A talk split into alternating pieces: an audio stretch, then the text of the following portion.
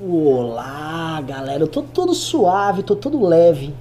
Hoje eu sempre passo boa noite com grito, mas hoje eu tô, meu, na manteiga. Por que, que, eu tô. Sabe por que, que eu tô na manteiga? Alguns vão falar que eu de novo fui, fui pra gandar, fui pra putaria. Ah. Nós vamos falando. Como diz o falecido Alexandre Celtis, que sumiu.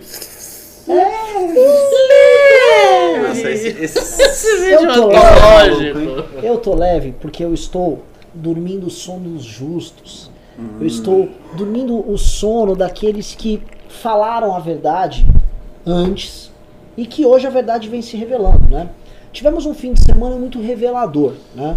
Um congresso organizado pelo PSL, pago com dinheiro público, 1.1 milhão de reais, para fazer culto à personalidade do Eduardo Bolsonaro, para ter um funcionário do governo chamado Felipe G. Martins subindo no palco e falando: o povo ama o Carlos Bolsonaro, o povo ama o Flávio Bolsonaro, o povo ama o, Eduardo Bolsonaro. Quem não ama é essa imprensa. Né? Somos obrigados a, a ouvir isso, pagamos, né? Nós somos investidores dessa, dessa empreitada, né? Só que as pessoas perceberam, houve um- uma lucidez e pouca gente tirando o gado mais amestrado, aquele gado que, né, basicamente treina. Mano, O Carlos treina- não foi, né? Não, não foi. Ele tava no Cipoc. O que que rolou? Rolou que as pessoas entenderam que aquilo que a gente vinha falando cada vez mais é verdade. Não mais do que isso, né? É, Major Olímpio, Nando Moura, todo mundo Tudo traidor. hoje, tudo virou traidor da pátria, tudo tá red pilado, tudo tomou a red pill e em vez de obter like fácil, estão falando a verdade, né? Mas a gente falava mal disso antes de ser legal. Pois é. Então, é, tá muita gente querendo comentar sobre isso aqui, tá? A audiência nossa da nossa combizinha tá subindo aí. E o pessoal vai querer saber o seguinte, né? É aceitável é, dinheiro público num congresso conservador? Eu sei que pode ser aceitável tal. A gente vai vir com várias coisas, mas o que eu vou levantar e vou jogar a bola pro Ricardo, pro Ricardo aqui, Hum. embalá-la de forma polêmica é. Ricardo vai defender, o Ricardo acho que tem que gastar mesmo. É, Gastão. vou falar. Não, que eu vou contextualizar. né? É, mas contextualizar é o problema pra esses caras. Eu vou contextualizar, né? Uns caras que ficaram os últimos anos todos, Ricardo, falando que isso é Eu uma sei, mata. Eu sei. Que falaram que as máfias partidárias usam dinheiro roubado do povo brasileiro para se manter no poder. Que criticavam do Congresso da Uni, que usava dinheiro da Petrobras, ao Congresso do MDB, né? Que falavam, não eles, mas gente que tava lá como Flávio Morgenstern, falavam contra culto à personalidade, né?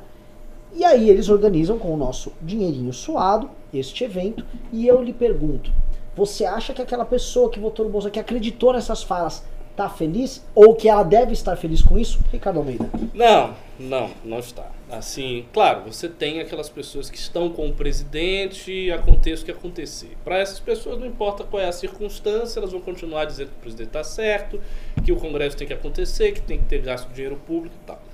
O que acontece é o que você já adiantou na sua contextualização. Por muito tempo estas figuras criticaram o PT quando o PT tomava certas atitudes que são as mesmas que elas tomam hoje. Então, quando o PT aparelhou a blogosfera dos blogs petistas que recebiam dinheiro, tinha ali a cota mensal dos blogs, Brasil 247, não sei o quê, tinha lá a Dilma, não sei se era Bolada. Dilma Bolada, tinha vários blogs, várias figuras que replicavam a narrativa petista e foram criticados a exaustão pela direita. A direita criticou demais. E, e é curioso, o MBL criticava também, mas os mais vocais e agressivos nesta crítica nem eram o MBL, eram, na verdade, os bolsonaristas. Eles eram muito agressivos quanto à crítica do PT nesse aspecto. E também em relação a qualquer tipo de uso do dinheiro público que favoreça um determinado, uma determinada visão política e tal. Tanto é que eh, Bolsonaro se elegeu com o discurso de que nós não teríamos mais ideologização. Notem vocês que o discurso não era, não, vamos substituir uma ideologia por outra, vamos substituir o discurso do PT pelo meu discurso. Não, era vamos fazer um governo que não será ideológico, será um governo é, é, inteligente, técnico, conservador moralmente, porém politicamente a gente vai manter aqui uma certa, digamos, seriedade com o uso dos recursos públicos e tal. E não é isso que está acontecendo. Eu, pessoalmente, eu, pessoalmente, não vejo nada tão grave em você usar dinheiro para você fazer um congresso da direita ou fazer um congresso liberal, um dinheiro de fundo partidário, de fundo eleitoral. Eu, eu, eu mesmo não vejo nada demais. Mas, quando as pessoas se amarram a certos discursos, depois não dá para mudar. É a mesma coisa, vou dar um exemplo aqui nosso. O MBL tem esse discurso de gabinetes magros, é, utilização parcimoniosa do dinheiro público e tal. Essa é uma regra que a gente está estabelecendo para nossa condução. Essa regra faz com que pessoas que consideram que isto é um valor votem no MBL, nos candidatos do MBL, apreciem o movimento e tal. Então você tem aí uma relação de confiança na qual você estabelece uma regra que você vai, vai seguir e as pessoas esperam que você a siga. É assim que funciona. Se daqui a dois anos o MBL resolve fazer um gabinete à la PSL, com 30 negros apaniguado ganhando 7 mil reais, o movimento vai estar é, colocando a sua história na lata do lixo. Vai estar entrando em flagrante contradição com tudo aquilo que construiu ao longo de muito tempo. Então, esse é o problema.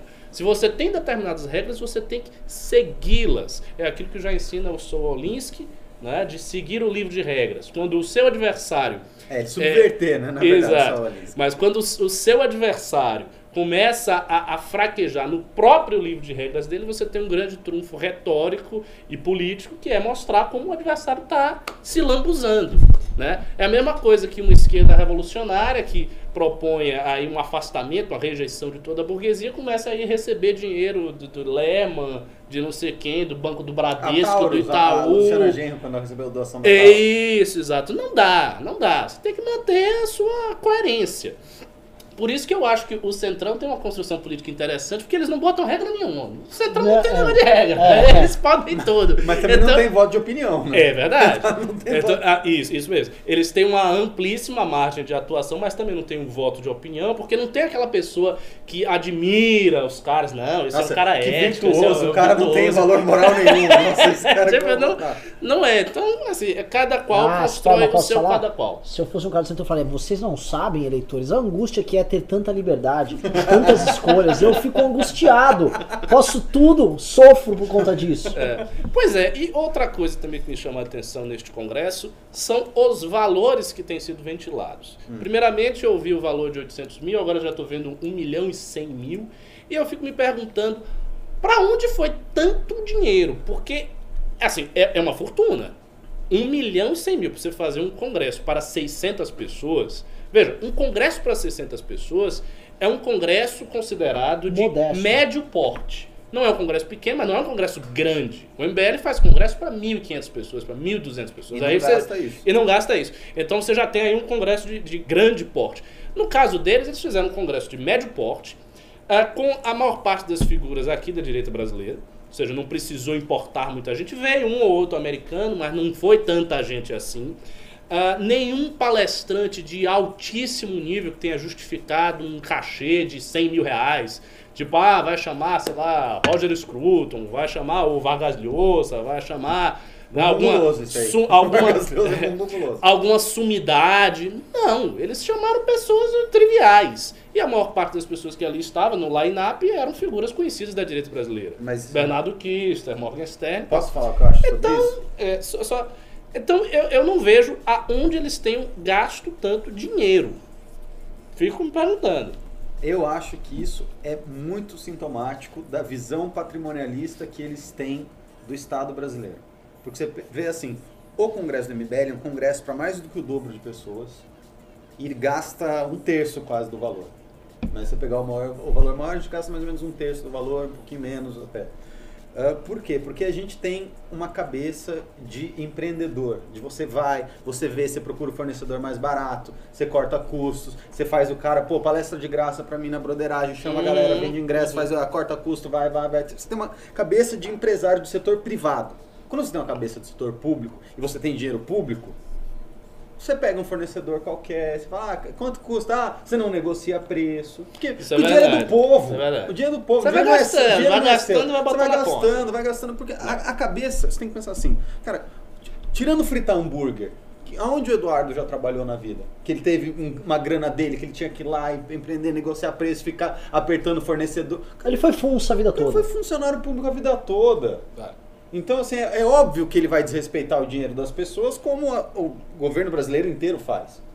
Né? Por quê? Porque a cabeça é de setor público, não é a cabeça do setor privado que está organizando esse congresso. Então, por isso que vem um valor astronômico para uma coisa que a gente fala assim, não, como assim custou tudo isso? Não, não- não justifica o preço. E é um valor astronômico, porque, por exemplo, se eles tivessem aplicado esse valor apenas no aluguel do espaço, né? água, logística básica, não passava de 200 mil reais. Se chegou a um milhão, o cara gastou aí. Provavelmente as pessoas que deram as palestras, eu não vou afirmar porque eu não sei, pode ser que o cara diga, não, eu fui de graça, minha palestra foi de graça. Mas provavelmente o pessoal recebeu um bom dinheiro para dar as palestras, coisas que o Congresso do MBL não faz. As pessoas que palestram no Congresso do MBL, inclusive, são nomes muito mais importantes, de maior peso. Fazem de graça. E o né? Congresso a do MBL convida. nunca deu lucro. Pois é. E- Que, que esse também não deu. Né? não, Mas esse não iria dar, porque Sim, foi de porque é de graça. graça. Mas eu digo assim, se eles tivessem gasto 300 mil, você ainda tem, mas um milhão? Você não lembra daquele discurso chato do Kim Kataguiri que ele falava? Tem quatro maneiras de você gastar o seu dinheiro. Tem É. dinheiro público, Milton dinheiro... Friedman. Milton Friedman. É isso, entendeu? O que, que- o que, que foi esse congresso do PSL? Dinheiro público sendo torrado de uma maneira ineficiente, do jeito que sempre é torrado. Exatamente. Por isso que custa tão caro. Exatamente. É o dinheiro dos outros sendo gasto por você com você. Sim. Então, Pra, faz- pra fazer o estandarte do Eduardo, pro Eduardo brilhar lá, pra ficar abraçando a bandeira do Brasil. Sim. Eu vou, eu vou entrar nisso, pessoal, porque o, pessoal, o público e, a- e as pessoas estão batendo com razão na imoralidade disso. Uhum. Porque você tem um dinheiro que é endereçado para fazer, basicamente, para fundo partidário. Aqui a gente já pode comentar sobre a imoralidade do fundo em si, etc. É um debate bom. Eu tenho uma opinião polêmica disso, vou me chamar de socialista e tal, mas tenho uma opinião polêmica. Mas o que rola é o seguinte: quando a gente pega aqui 1,1 milhão de reais de dinheiro, de pagador de impostos, não é mais 100 mil, 200 mil, é 1,1 milhão de reais. É usado para um evento claramente mal gerenciado, porque para um evento, como o Ricardo falou, de 500 a 600 pessoas, o Congresso do MBL do Rio deu 550 pessoas. E custou o quê? 10%? 10 mil reais, não custou 1%. cara, a gente fez um congresso na Bahia. Embaçou Nós o fizemos. Aí, tá aí. Nós fizemos um congresso de graça, na Bahia. Não cu- custou, tipo, 4 mil reais pra 200 pessoas. É. De graça. No, no Nordeste. É. E aí os caras aqui fazem 1 milhão ponto 1 É. pra 600, três Isso. vezes mais. E o que a gente percebe? Claramente eles chegaram pra turma deles, que você tinha toda a militância Minion lá. Você tinha o, o- o gabinete do Douglas Garcia, que só isso deve ter enchido metade do Congresso. Você tinha vários gabinetes, tinha os influenciadores deles lá, os maves deles estavam lá. Eles botaram essa turma lá dentro e eles falaram: eu vou pegar essa grana aqui, eu vou, vou dar pra vocês este presente, um evento pra vocês chamarem de seu e pra vocês cultuarem o, o Eduardo. E a imoralidade tá, porra, num evento de culto à personalidade, num evento onde os gastos foram completamente exacerbados, num evento onde não tem a função educacional nenhuma. Ali é assim, ó, treinar minha. Não é nem treinar militância também. Eu vou pegar e vou fazer um buzz em cima da minha turma, torra grana. As pessoas estão olhando isso e falam, cara, eu não votei nesses caras pra isso. Eu não votei nesses caras pra fazer esse culto. E quando eu olho que esses caras gastaram tão mal pra fazer esse dinheiro, pra pra fazer esse evento, e gastaram tanto dinheiro, e estão achando natural, e acho que você tem que calar a boca e você não pode criticar, é que esses caras é um sintoma dos caras terem saído da casa de. Por exemplo, Isso assim. Pera, Só, só, uma, só, só uma nota que você vai entender. Quando o PT, quando a mulher do Lula, quando o Lula entrou no poder, mandou fazer aquela estrela vermelha lá no Palácio da Alvorada, não era ilegal. A hora eu posso plantar um canteiro vermelho em formato de estrela. Só que aquilo significa alguma coisa. Tem uma imoralidade implícita Uma lá. visão patrimonialista. Exato. Quando os filhos do Lula ficavam viajando de avião e levando os amigos pra ficarem brincando na, na- lá na- na- no Palácio da Alvorada, isso aqui não é correto. Não era ilegal, mas não é correto. As pessoas viram e falaram: opa, tem uma mentalidade muito estranha. O que o Eduardo fez nesse congresso é reforçar essa mentalidade. Ricardo Almeida. É, exatamente, não, é isso mesmo. É aquela história de eu tô aqui no poder, agora aqui é tudo nosso e nada deles. A música lá de um cantor de pagode da Bahia. Tudo nosso e nada deles. Então, é, vai por, por esse lado mesmo. É, e outra sutileza é o seguinte: esse mesmo pessoal que gastou tão mal o dinheiro no Congresso são as pessoas que hoje estão mandando no país. Então, se as pessoas estão gastando mal dinheiro no Congresso, imagine as ideias delas de gastarem o dinheiro em relação às coisas do país. Eu não acho que serão boas pessoas para administrar nada. Isso, e aí eu vou levantar a suspeita aqui, tá? Eu não sei, mas estou conjecturando se parte desse gasto não foi uma maneira justamente de você conseguir passar a verba pública para esses apoiadores do governo. Pode ser também, pode ser também. É uma, é uma conjectura bastante plausível. Não Haja sei. vista que o gasto por, foi por exemplo, extremo. né, exato, por exemplo, Ah. você, quer, você precisa pagar um Bernardo Kister, que o cara é seu parceiro, o cara é seu brother. Tá, mas não- Só- mas só não você tá no gabinete, Não tá no gabinete, você não que quer que você deixar rastro, como é que você faz? Um Contrata, Mori. uma palestra. É. Não, as palestra palestras no do meu Lula. evento aqui, exato, palestra no meu evento aqui, te pago, qual, qual é o valor de mercado? O X, eu te pago 3X. É possível, é possível. Isso estamos novamente, para quem está assistindo, no campo da conjectura, tá? Sim. Antes que algum Minion Não sei, não sei se as "Ah, palestras foram de graça, se não foram de Pode graça. ser foi de Mas graça. o, o valor realmente É. é. Agora sim, você. grande. Assim, a gente vai organizar um congresso para um número maior de pessoas agora. Estamos, inclusive, compre o ingresso, tá? Porque não tem fundo partidário bancando essa bagaça, tá? Não tem. Então, assim, e a gente cobra ingresso mesmo, então compre, bota aqui o, o cupom Renais, você vai pagar 100 reais ali. Você tem um desconto. É, 100 reais? Não, né? Você tem 10% de desconto. Você tem 10%, você vai pagar 135. Mas, aqui no programa, se você quiser ser malandro, pimba 100 reais que você leva o ingresso. tá? Maravilha. Pimba 100 reais que o ingresso é teu.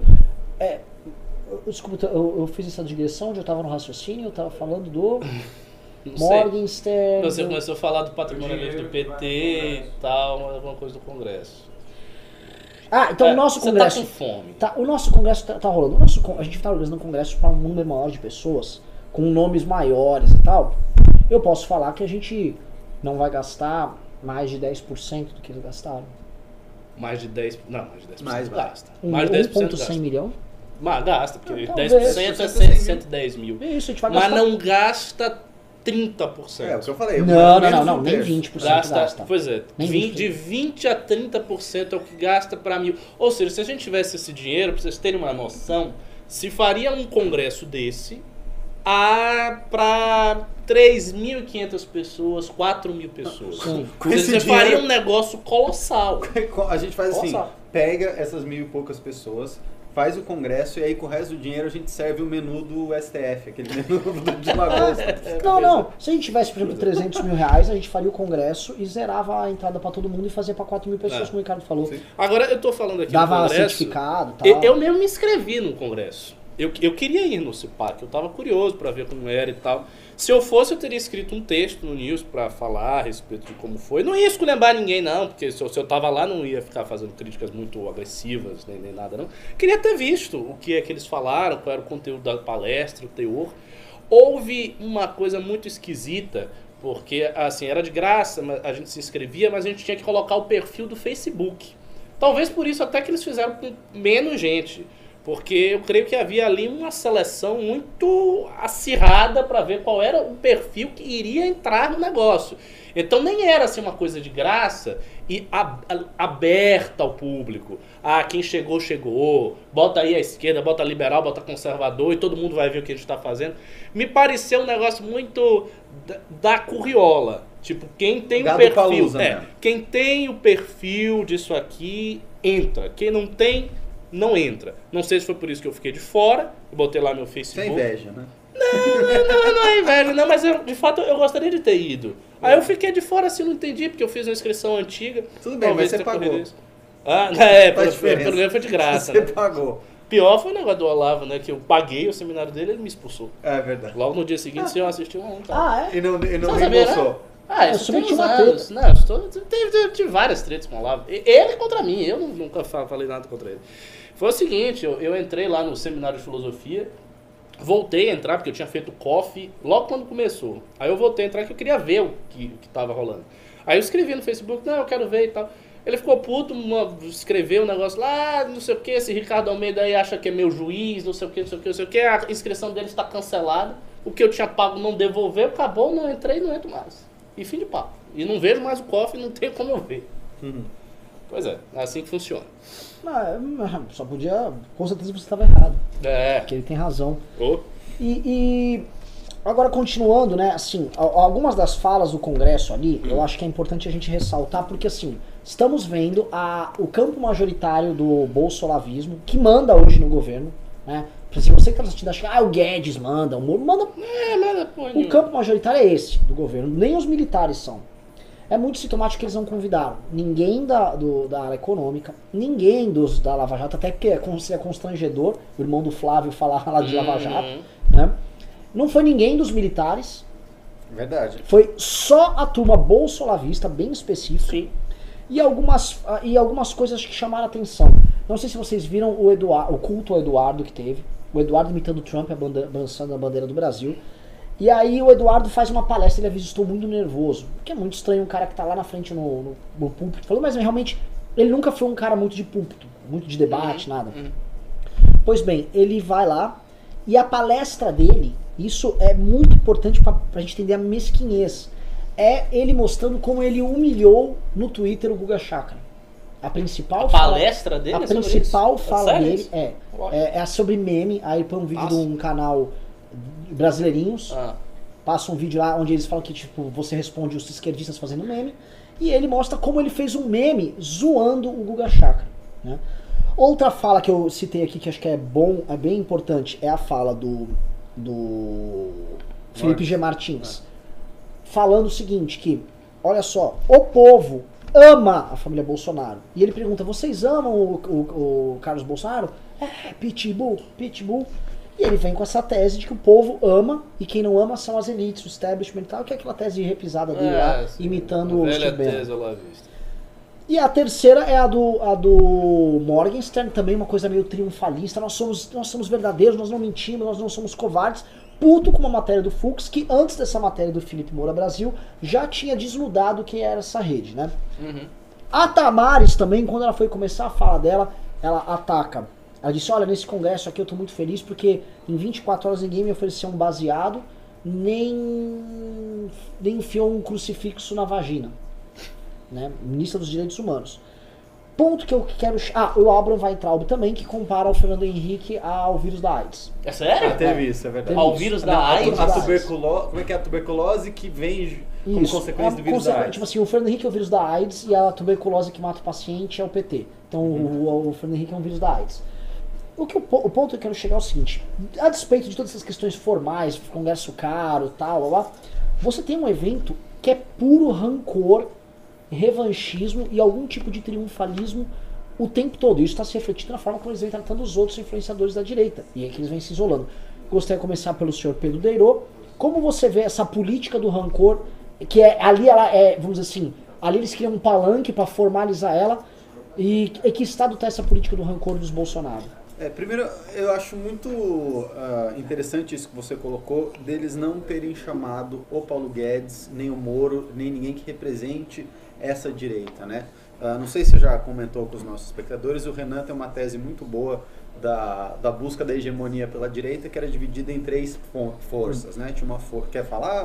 Não, por favor. tinha uma força que é basicamente a força lavajatista, né? A força aí ah, que quer melhorar o Brasil através do combate à corrupção. Você tem uma segunda força que é a força dos liberais que quer modernizar o Brasil. E você tem uma terceira força que é a força punitivista que quer pôr ordem na casa, né? O Bolsonaro, quando ele assume o poder, ele é a vitória da tese ah, da força, mas ele se acopla às outras duas para poder governar e assim de uma maneira meio que pacifica a direita. Né? Então Sim, pega- e de uma maneira que seria genial se ele tivesse. Exato. Se tivesse funcionado. É. Né? Mas é, e aí ele coloca então Paulo Guedes para pacificar essa área reformista, a área que quer prosperidade, que quer reformas liberais, tudo isso que já virou parte aí do nosso zeitgeist moderno.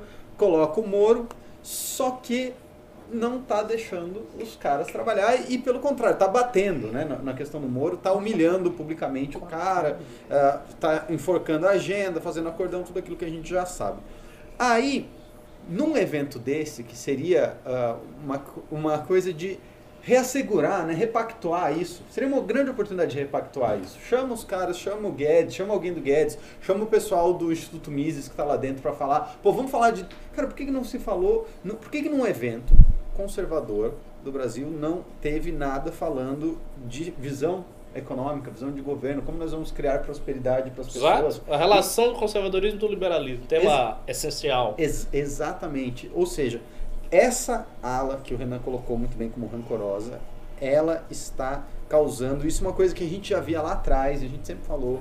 Ela tem um viés isolacionista muito forte. Ela acha que só ela que é a responsável por resguardar a- o verdadeiro e grande e único combate necessário para a sociedade brasileira funcionar de maneira harmônica, que é o do agenda de costume. Só que se, se ela conseguisse, né, e eles conseguissem adequar isso com as outras agendas que também são importantes para as pessoas, inclusive para os conservadores, você teria um governo harmônico. Mas não, eles têm uma relação predatória com essas outras ah, alas, né, com as outras vertentes de pensamento. E essa relação predatória está implodindo o próprio governo. Porque é aquilo que a gente já falou e tinha falado no dia 26. Vai faltar traidor. Vai faltar traidor. Todo mundo que discordar dessa agenda, que pisar fora, vai virar traidor. E, pô, e a gente está vendo, tem uma timeline que acontece, que começa antes do dia 26, mas no dia 26 aí todo mundo começa a brigar com o MBL. E a gente falou no dia 26, cara, se eles estão funcionando dessa maneira, vai faltar traidor. No dia 26, o MBL foi traidor, a Janaína Pascoal foi traidor, Danilo Gentili foi traidor, agora, passa-se os meses, ah, Diego Rox é traidor, Nando Brasil, Moura, traidor. Nando Brasil, Moura, Nando Felipe Moura. Brasil é traidor, Major Olímpio. Major Olímpio é traidor, todo mundo vai ser traidor. E aí, o que, que você. E, o- e o Nando Moura tem até a pauta que a gente vai entrar. O que, que está acontecendo? Essa direita está se fragmentando. Né? E, e todas as oportunidades que esses caras têm de repactuar. O CIPAC era uma de repactuar, era, É, um, era um grande evento, pago com dinheiro público, inclusive, que se eles podiam chamar. Tranquilamente, quem quisesse, pagava até o cara pra ir. Ex- exatamente, eles não estão fazendo. Então, assim, o problema é o que vai acontecer com um governo isolacionista dentro de um regime presidencialista, de coalizão. É insustentável. E eles estão né, nessa com essa máquina de guerra ainda. E o que me assusta, Renan, dentro desse evento, é que era um momento deles estarem lá e eles fazerem uma reflexão. E eles não fazem essa reflexão. Pelo contrário, eles, tão, eles instigam ainda mais a militância, eles instigam ainda mais a virtude da, desse isolacionismo dentro do congresso deles. Né? Porque o, o seu congresso é um lugar que você vai lá, você discute as suas teses, fala assim, pô galera, precisamos pacificar aqui, vamos unir a direita, blá blá Galera, blá. só, só, só que É. chegamos a 800 pessoas. Galera, vamos chegar. Combe, Combe. Vamos chegar a 900 hoje. É um micro Vamos lá, subir. vamos Quem lá, tá aqui vamos assistindo. subir, vamos continua, subir. Pedro, continua. Então, assim, e, e isso é o que mais me assusta, porque isso é ah, um reflexo do que a nata né, da- a- dessa, dos formadores dessa ideologia está vendo, está respirando.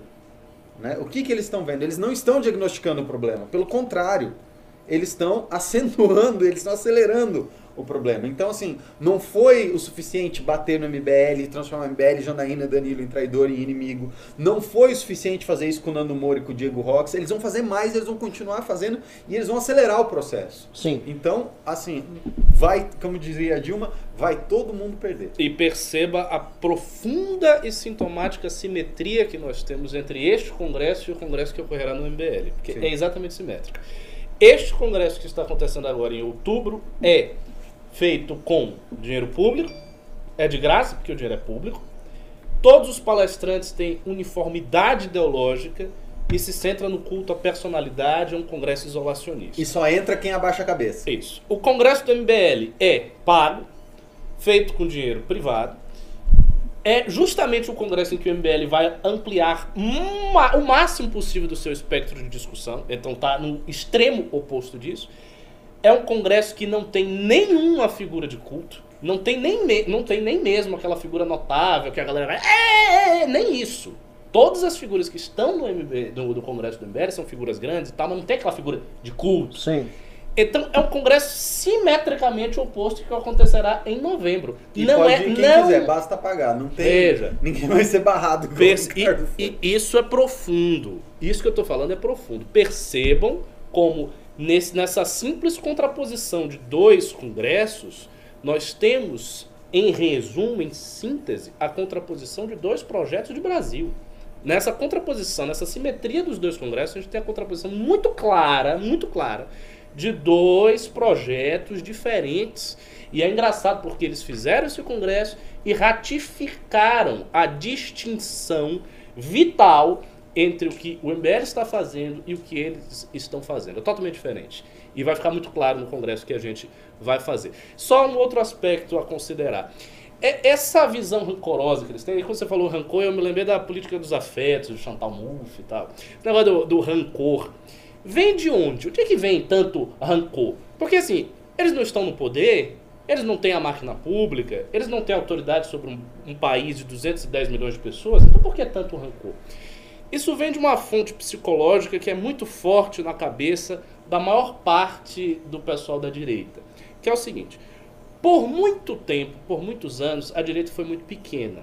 E a maior parte das pessoas, mesmo não sendo notórias e tal, mas elas já estavam lá, elas já tinham mais ou menos essas ideias. E a, esquerda, a, a direita sendo pequena, a direita suportou uma humilhação, é, um, um, um, descaso, uma hostilidade da esquerda por muito tempo. E, aí, e foi suportando isso. Porque, por exemplo, o menino era de direita, o menino lá, de direita, conservador, não sei o quê. Tem ele e o colega, e olhe lá, na sala dele. E o resto, ou é mais ou menos assim, não tem uma posição política definida, ou é de esquerda. Os professores do menino, por sua vez, são de esquerda. Quando o menino vai falar alguma coisa, o professor chega lá e corta o menino. O menino fica com raiva. Ele começa a ganhar aquele ressentimento. Bolsonaro, antes de Bolsonaro ser esse fenômeno eleitoral, Bolsonaro era um deputado que, quando ele ia nos lugares da entrevista, ele era objeto sempre de hostilidade.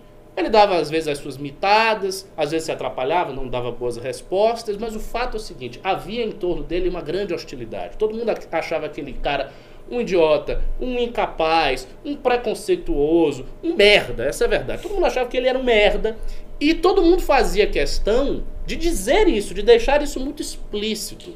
Do mesmo modo que o direitista juvenil, o cara que começa na direita, ele é, ele é uma figura meio outsider, ele está meio fora do, da parada, entendeu? Ele não está muito bem inserido. Quando a direita cresce mais, aí surgem grupos que ao mesmo tempo são grupos de política, mas também são grupos de apoio. E a coisa se mescla entre política e apoio psicológico. Então surge aquela sensação de que nós estamos certos e eles estão errados que é uma coisa que o Flávio Morgenstern tem muito. Ele faz o programa dele e sempre naquele podcast do Senso em Comum ele diz: não, porque a gente, a gente é quem sabe mais, a gente é quem estuda história, a gente é quem é corajoso, a gente é quem entende as coisas. Não é o esquerdista que não sabe nada, não é o esquerdista que é analfabeto, não é o esquerdista que é mal intencionado. Não, eu sou bem intencionado, eles são mal intencionados, eu sou mais esperto, eles são burros e eles enganam todo mundo para passar a ideia de que eu que não.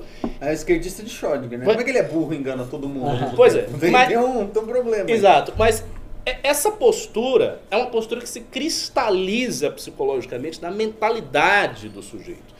E não importa se ele está no poder ou não está no poder, ele leva esta mesma mentalidade ao poder. O PT foi um pouco assim. Porque como o PT era um partido antes do PT assumir o poder, o PT nunca foi um partido assim da alta elite. Ele não era o PSDB, ele era o PT, era outra coisa ali. Aí quando ele assume o poder, os caras se refestelam no poder com a sensação de que ah, agora é a minha vez. Agora eu que estava lá atrás, eu que disputei tantas eleições e perdi em todas elas, agora que eu ganhei, agora eu vou fazer e acontecer. É a mesma coisa com o bolsonarismo, com uma diferença crucial, porque o PT montou isso ao longo do tempo, então o PT tinha uma base social muito ampla, muito larga, ao passo que o bolsonarismo não tem esta base. Embora o, o Felipe diga que o povo ama o Bolsonaro, o, po o povo como já ensina Maquiavel, o povo é um alicerce muito móvel, uma areia movediça. O povo tem um momento que ele está com você e no outro momento ele quer que você morra. É assim que funciona. Os sentimentos populares eles são extremamente voláteis. E eu já sinto, e todo mundo está vendo pelas pesquisas que estão saindo, que o sentimento popular em relação a Bolsonaro está mudando. E essas pessoas, como elas não seguem pesquisa nenhuma e elas próprias não fazem as suas pesquisas, porque não há nenhum centro de pesquisas conservador que possa fazer lá uma pesquisa e atestar, elas têm essa sensação de que não, que todas as pesquisas estão enganando, que o Bolsonaro não perdeu popularidade nenhuma, que ele está muito bem, ele deve ter a popularidade de 70%, é tudo uma mentira, e o povo ama Bolsonaro. E não é. O sentimento popular é volátil. Se um governante acha que ele no poder vai fundamentar toda a sua política em cima do sentimento popular, ele está descumprindo a regra básica da ciência política que já foi anunciada séculos atrás. O sentimento popular é volátil, então quando você governa, você precisa saber conduzir o sentimento popular. Se, se você não tem base, você chegou ao governo, construa a sua base. Bolsonaro não, ele não tinha base, chegou por um evento quase miraculoso, por de fato pelo apoio espontâneo das pessoas que queriam uma opção, está por este sentimento popular, que naquele momento da campanha e da pré-campanha ele soube capturar, ele foi genial, ele foi brilhante em saber capturar, não tanto pela consciência dele, mas ele pegou isso aí, chegou e não formou base. E está cortando a própria base dele. Então, o que ele tinha dos militares, ele já foi, Lava Jato já foi, a equipe econômica está mais ou menos, ele também não dá muito crédito. Os conservadores e a direita, ele está cortando, está reduzindo as pessoas. E é isso. Então, é um governo que tem essa postura isolacionista o rancor decorre dessa psicologia do direitista, da psicologia do outsider, da pessoa que está de fora e quando assume uma posição de protagonismo, de proeminência, acha que agora vai se vingar dos seus adversários. Você veja, o, o Bolsonaro é muito vingativo. E as, as vinganças dele são vinganças pe pequenas, são vinganças mesquinhas. Então é sempre assim: o sujeito que falou uma coisa contra ele, agora ele vai fazer isso. Ah, porque a Folha de São Paulo falou isso e fez isso, agora eu vou fazer isso. Não sei o que fez isso, agora eu vou fazer, agora que eu tenho poder. Sempre pensando em termos é, do que ele vai fazer com os outros, de como ele pode reagir para descontar uma coisa que fizeram neles. Esta é uma postura completamente oposta à postura de um governante. O governante precisa ser magnânimo. Ele tem que chegar lá e ele tem que abrir mão de muitas coisas. Ele tem que conciliar aonde os seus adversários não conciliaram. Ele tem que atrair aonde os outros não atraíram. Esta é a função de um governante. E veja, magnanimidade, ao contrário do que muita gente imagina, não representa fraqueza. A magnanimidade é um sinal de força. Já ensinava Aristóteles na Ética Nicômaco que a magnanimidade era uma virtude que coroava todas as outras virtudes. Então, o grande homem, ele é magnânimo também. Ele se permite é, é, é, não reagir contra, não se vingar, não pagar na mesma moeda ou numa moeda pior, porque ele está numa posição de poder. E a posição de poder por si só traz autoridade. Só que o que está acontecendo é o inverso.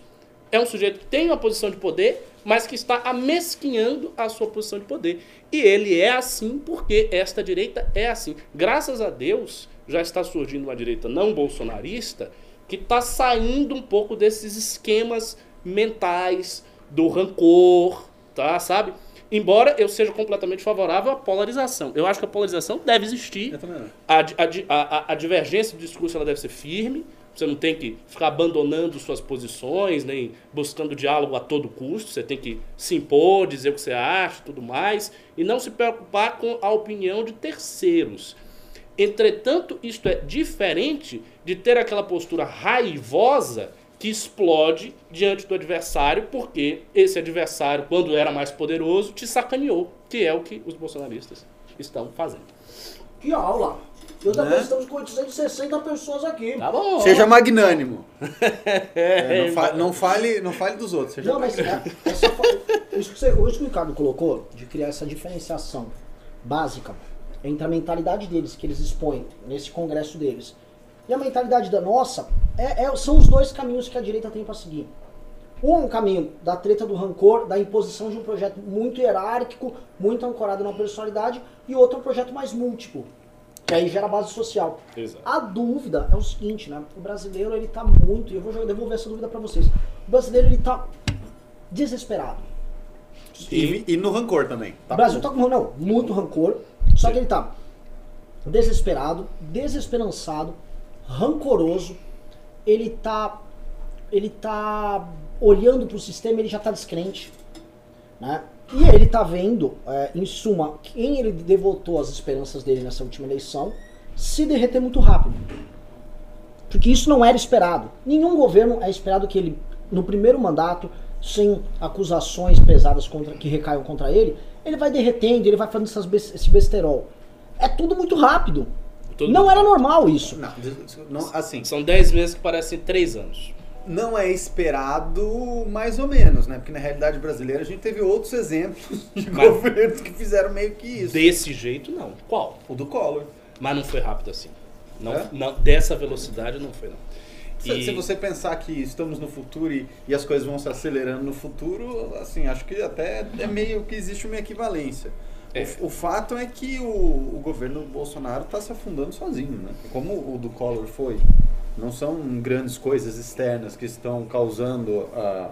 E, e é muito sintomático agora, principalmente essa questão do PSL, do, do Jair estar. Isso eu não consigo, eu não consigo entender como que alguém em sã consciência dentro de um sistema, eu entendo tudo que você quer fazer pro forma, para fora e não lá, mas dentro do sistema político, sabendo que os caras têm o poder de te fuder, como que você vai ficar diminuindo a sua base? O, te- o tempo inteiro, e, e ele fica, assim, é como o, falavam pra gente, né, lembra? Ele fica jogando as cascas de banana pra ele cair. Sim. Não, não é a situação, não é a economia. Porque o Temer, assim, com todos os percalços que ele fez, o Temer estabilizou a sangria da crise. O Paulo Guedes já estava tudo encaminhado, só precisava continuar.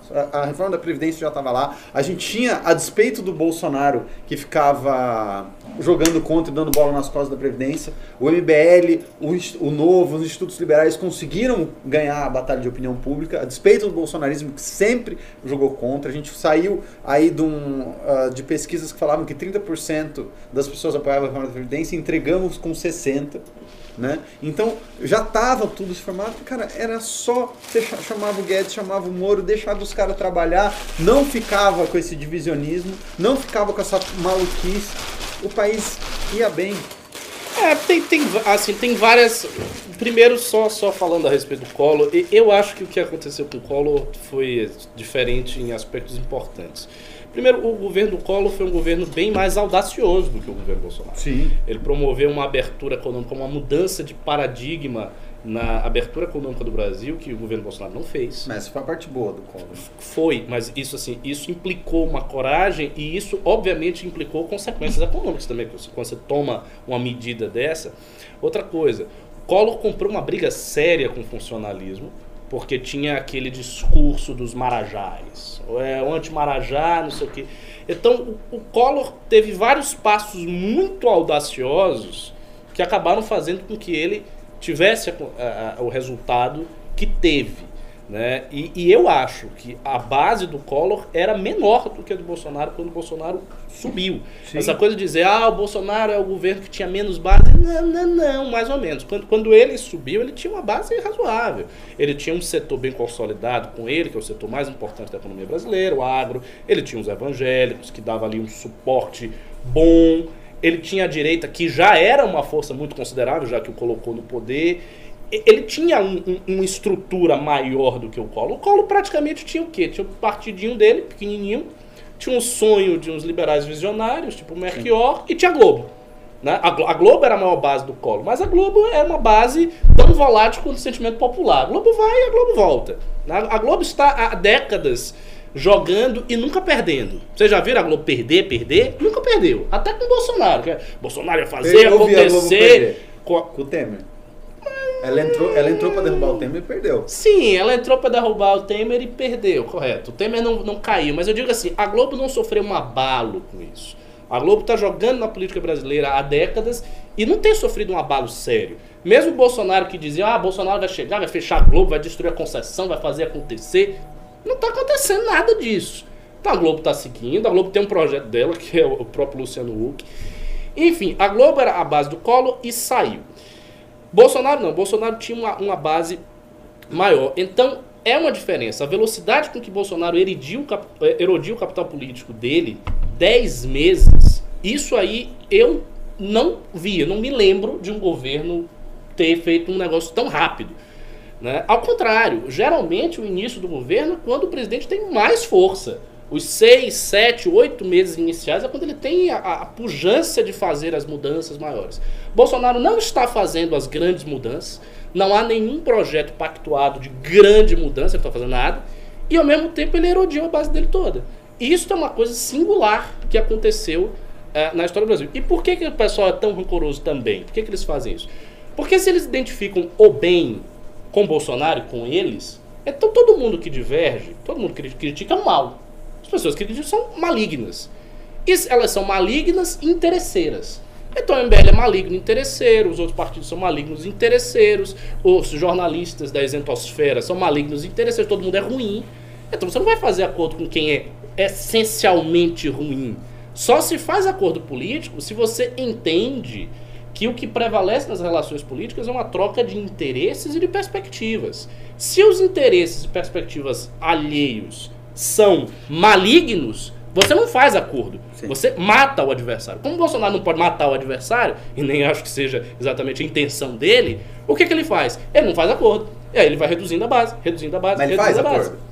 Ah, sim, ele faz. ele faz mas aí é, é, aquele tal do acordo pragmático. Só vou fazer se a minha cabeça estiver aqui na corda. Como ele não enxerga a direita como um garantidor do governo dele, para ele a direita que é garantidora do governo dele é a direita deles, que os apoiava desde sempre e tal. Ele não precisa fazer acordo com ninguém. É. E quem sai disso aí é inimigo. Tem, tem, duas, tem duas direitos que garantem o governo Bolsonaro, né? O, o dos Santos e o Toffoli. E a direita de Toffoli.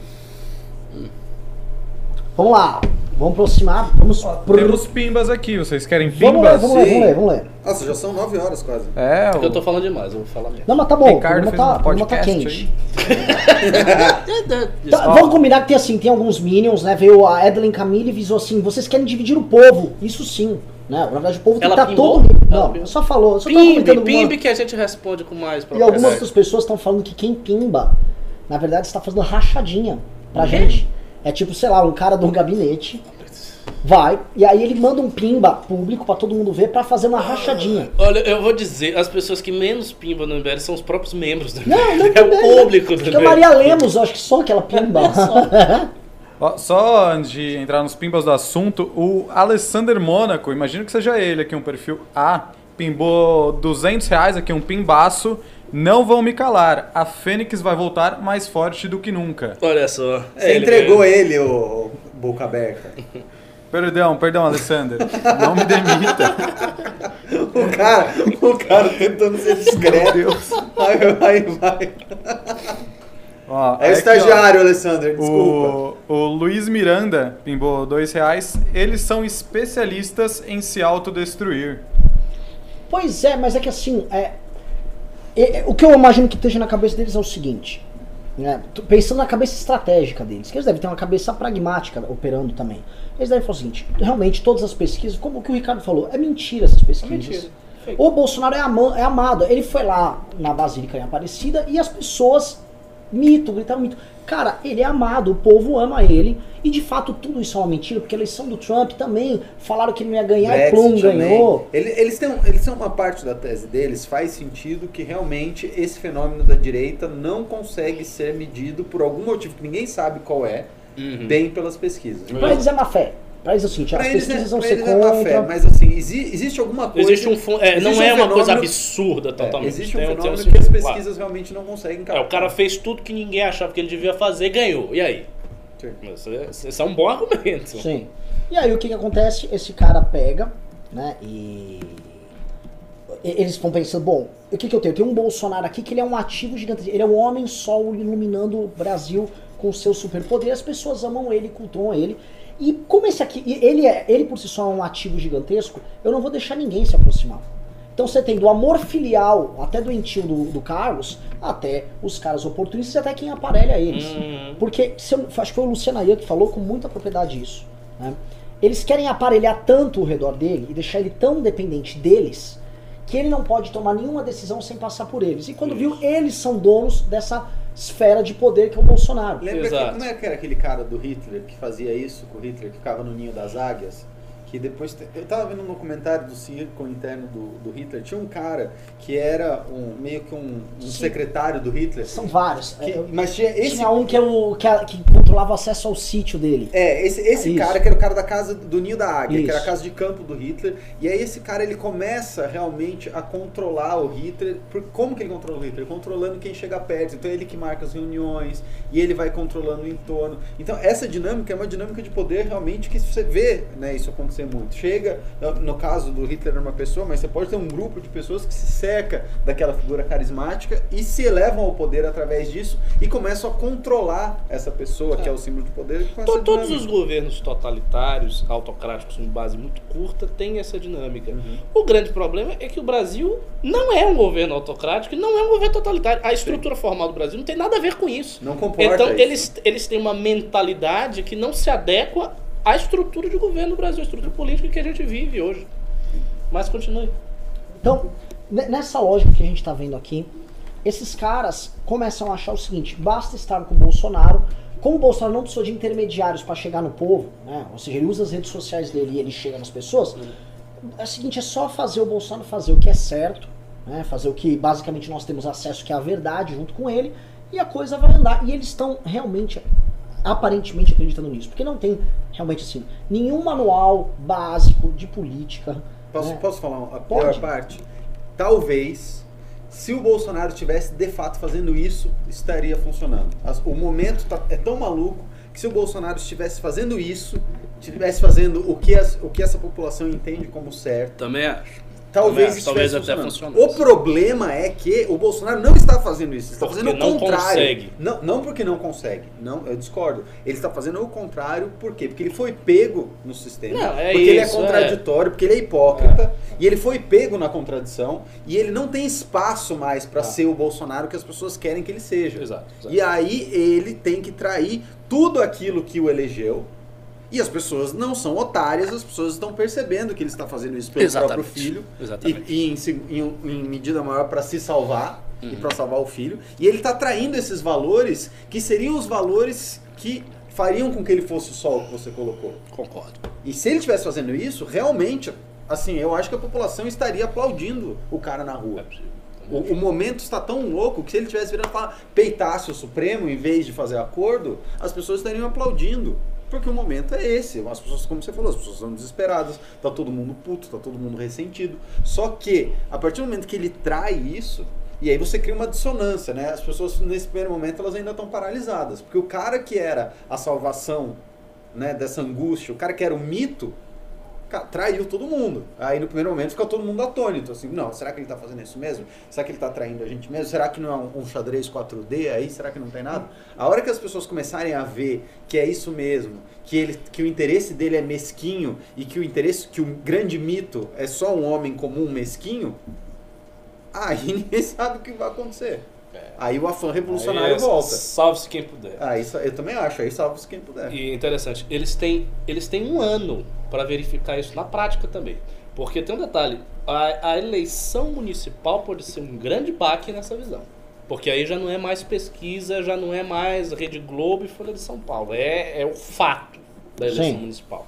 Se o Bolsonaro não for muito bem, na- de acordo com os parâmetros que eles imaginam de ser muito bem, eu acho que pode rolar um, Eu não acho um, estresse, um estremecimento nisso Não, aí. não tem como ser É, muito mas bem, vou- porque ele vou- tá desmontando a estrutura. Eu vou dar aqui um, um pequeno exemplo. Houve eleições suplementares em 43 municípios. Agora, desde a eleição do Bolsonaro, o PSL ganhou duas eleições suplementares. O restante perdeu disputando. né? Então, assim, Mas su- suplementar não é todo mundo que vê. Exato. Agora, quando vê a eleição municipal, sobretudo. Nas capitais. Se, isso, das capitais. E se ele já estiver bem afastado e ele, tipo, botar a mão na cabeça dos caras que ele botou aqui. Esse aqui é meu candidato. E os caras não co- começarem a não ganhar os candidatos dele, que ele botou, não é PSL, ele botou. Esse aqui. Ele foi, como E é que é não- rei Taumatu? É Não, e não ganhar. Por exemplo, o Hélio.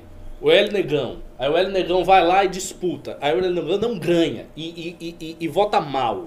Se isso acontecer, eu acho que eles podem ter o primeiro estremecimento nessa autoconfiança desvairada que eles têm. é, em tese. O que seria até bom se tivesse. Não, sim, sim. Porque aí eles começam. Porque assim, foi um tema até de um vídeo que eu fiz hoje. É, Eu fiz um, dois vídeos, fiz um vídeo em dupla. E aí, o segundo vídeo eu falo o seguinte: é a tua tese, Ricardo. Vai dar merda pra todo mundo do campo da direita. Liberar, libertário. Às vezes o cara, que é ANCAP, ele nem acha que, que vai chegar Que nele. vai Meu irmão, chegar, vai né? chegar Vai, em vai você chegar sim. todo mundo, vai Vai chegar chegar, em todo mundo essa droga. Porque a população não faz distinção Hum. assim, claro. Ele vê, ah, é a direita, aqui a direita não tá dando certo. É É o cara tá que quer arma aí, Tchau. que tá reclamando aí, que quer corta imposto, esse cara é um bosta. É isso. Vai ser isso, né? Aí eu falei assim, não, é- não dá nem mais pra fazer como eles estavam imaginando fazer no começo do ano, na, na ideia- na ideia do Ricardo. Bolsonaro chama todo mundo. Isso não dá mais. Tá todo mundo. Tem Ah, muitos tá- rancores na mesa. Muito ódio. Pra fazer isso aí Agora, só se. Pra fazer, ele tem que começar cedendo. Já, ele já mudou, inclusive, a relação. Para as pessoas irem conversar pra ajudar ele, É. ele tem que demonstrar que ele tá de boa fé na relação, porque ele não é mais confiável. Tipo assim, você vai parar, você vai fazer o Carlos Bolsonaro parar de ficar atacando todo mundo indiscriminadamente? Você vai parar isso, vai parar aquilo, vai parar... Vamos entender por que, que você tá mexendo em Lava Jato? Explica pra gente por que, que você tá mexendo, de verdade. Sabe? Só assim começa a ter uma relação, gente. Só que eu acho isso já impossível. É, por, sabe por quê? Porque a cada dia que passa também, para os atores que estão de fora, a galera da direita que não está com o Bolsonaro, cada dia que passa ele vai ficando mais fraco. Se ele fizer no momento que ele tá muito fraco, Sim. aí a galera vai dizer, ó, você só tá fazendo isso que você tá fraco, você quer se fortalecer, pra quando você tiver forte você bater em todo mundo de novo. Então a gente não vai lhe ajudar e você vai se estrapar, você vai se lascar. Tchau. E Uhum. é isso que vai acontecer. Porque o cara que tá fraco, ele pede ajuda, ele é, ninguém vai querer mais ajudar. Por isso, que, ele por tem... isso que ser magnânimo é tão importante. Por isso você tem que mostrar que você é Quando magnânimo. você tá forte. Quando você tá forte. Exatamente. Mas a gente tá falando. E os pimbas? Ó, tem mais pimba Tem mais aqui, pimba. hein? Ó, o Juliano Rafael Enamoto, ele pimbou 20 reais aqui falando sobre o assunto. Estava pensando, nós falamos da inércia do PT, atribuímos isso a um vácuo ou de liderança do PT. Não, estamos, não estão no debate e na crítica, mas podem estar jogando parado, esperando a carnificina da direita. Ao vencedor, as batatas. Alguém quer comentar? Sim e não. É, eu, eu tava falando isso com o Renan hoje.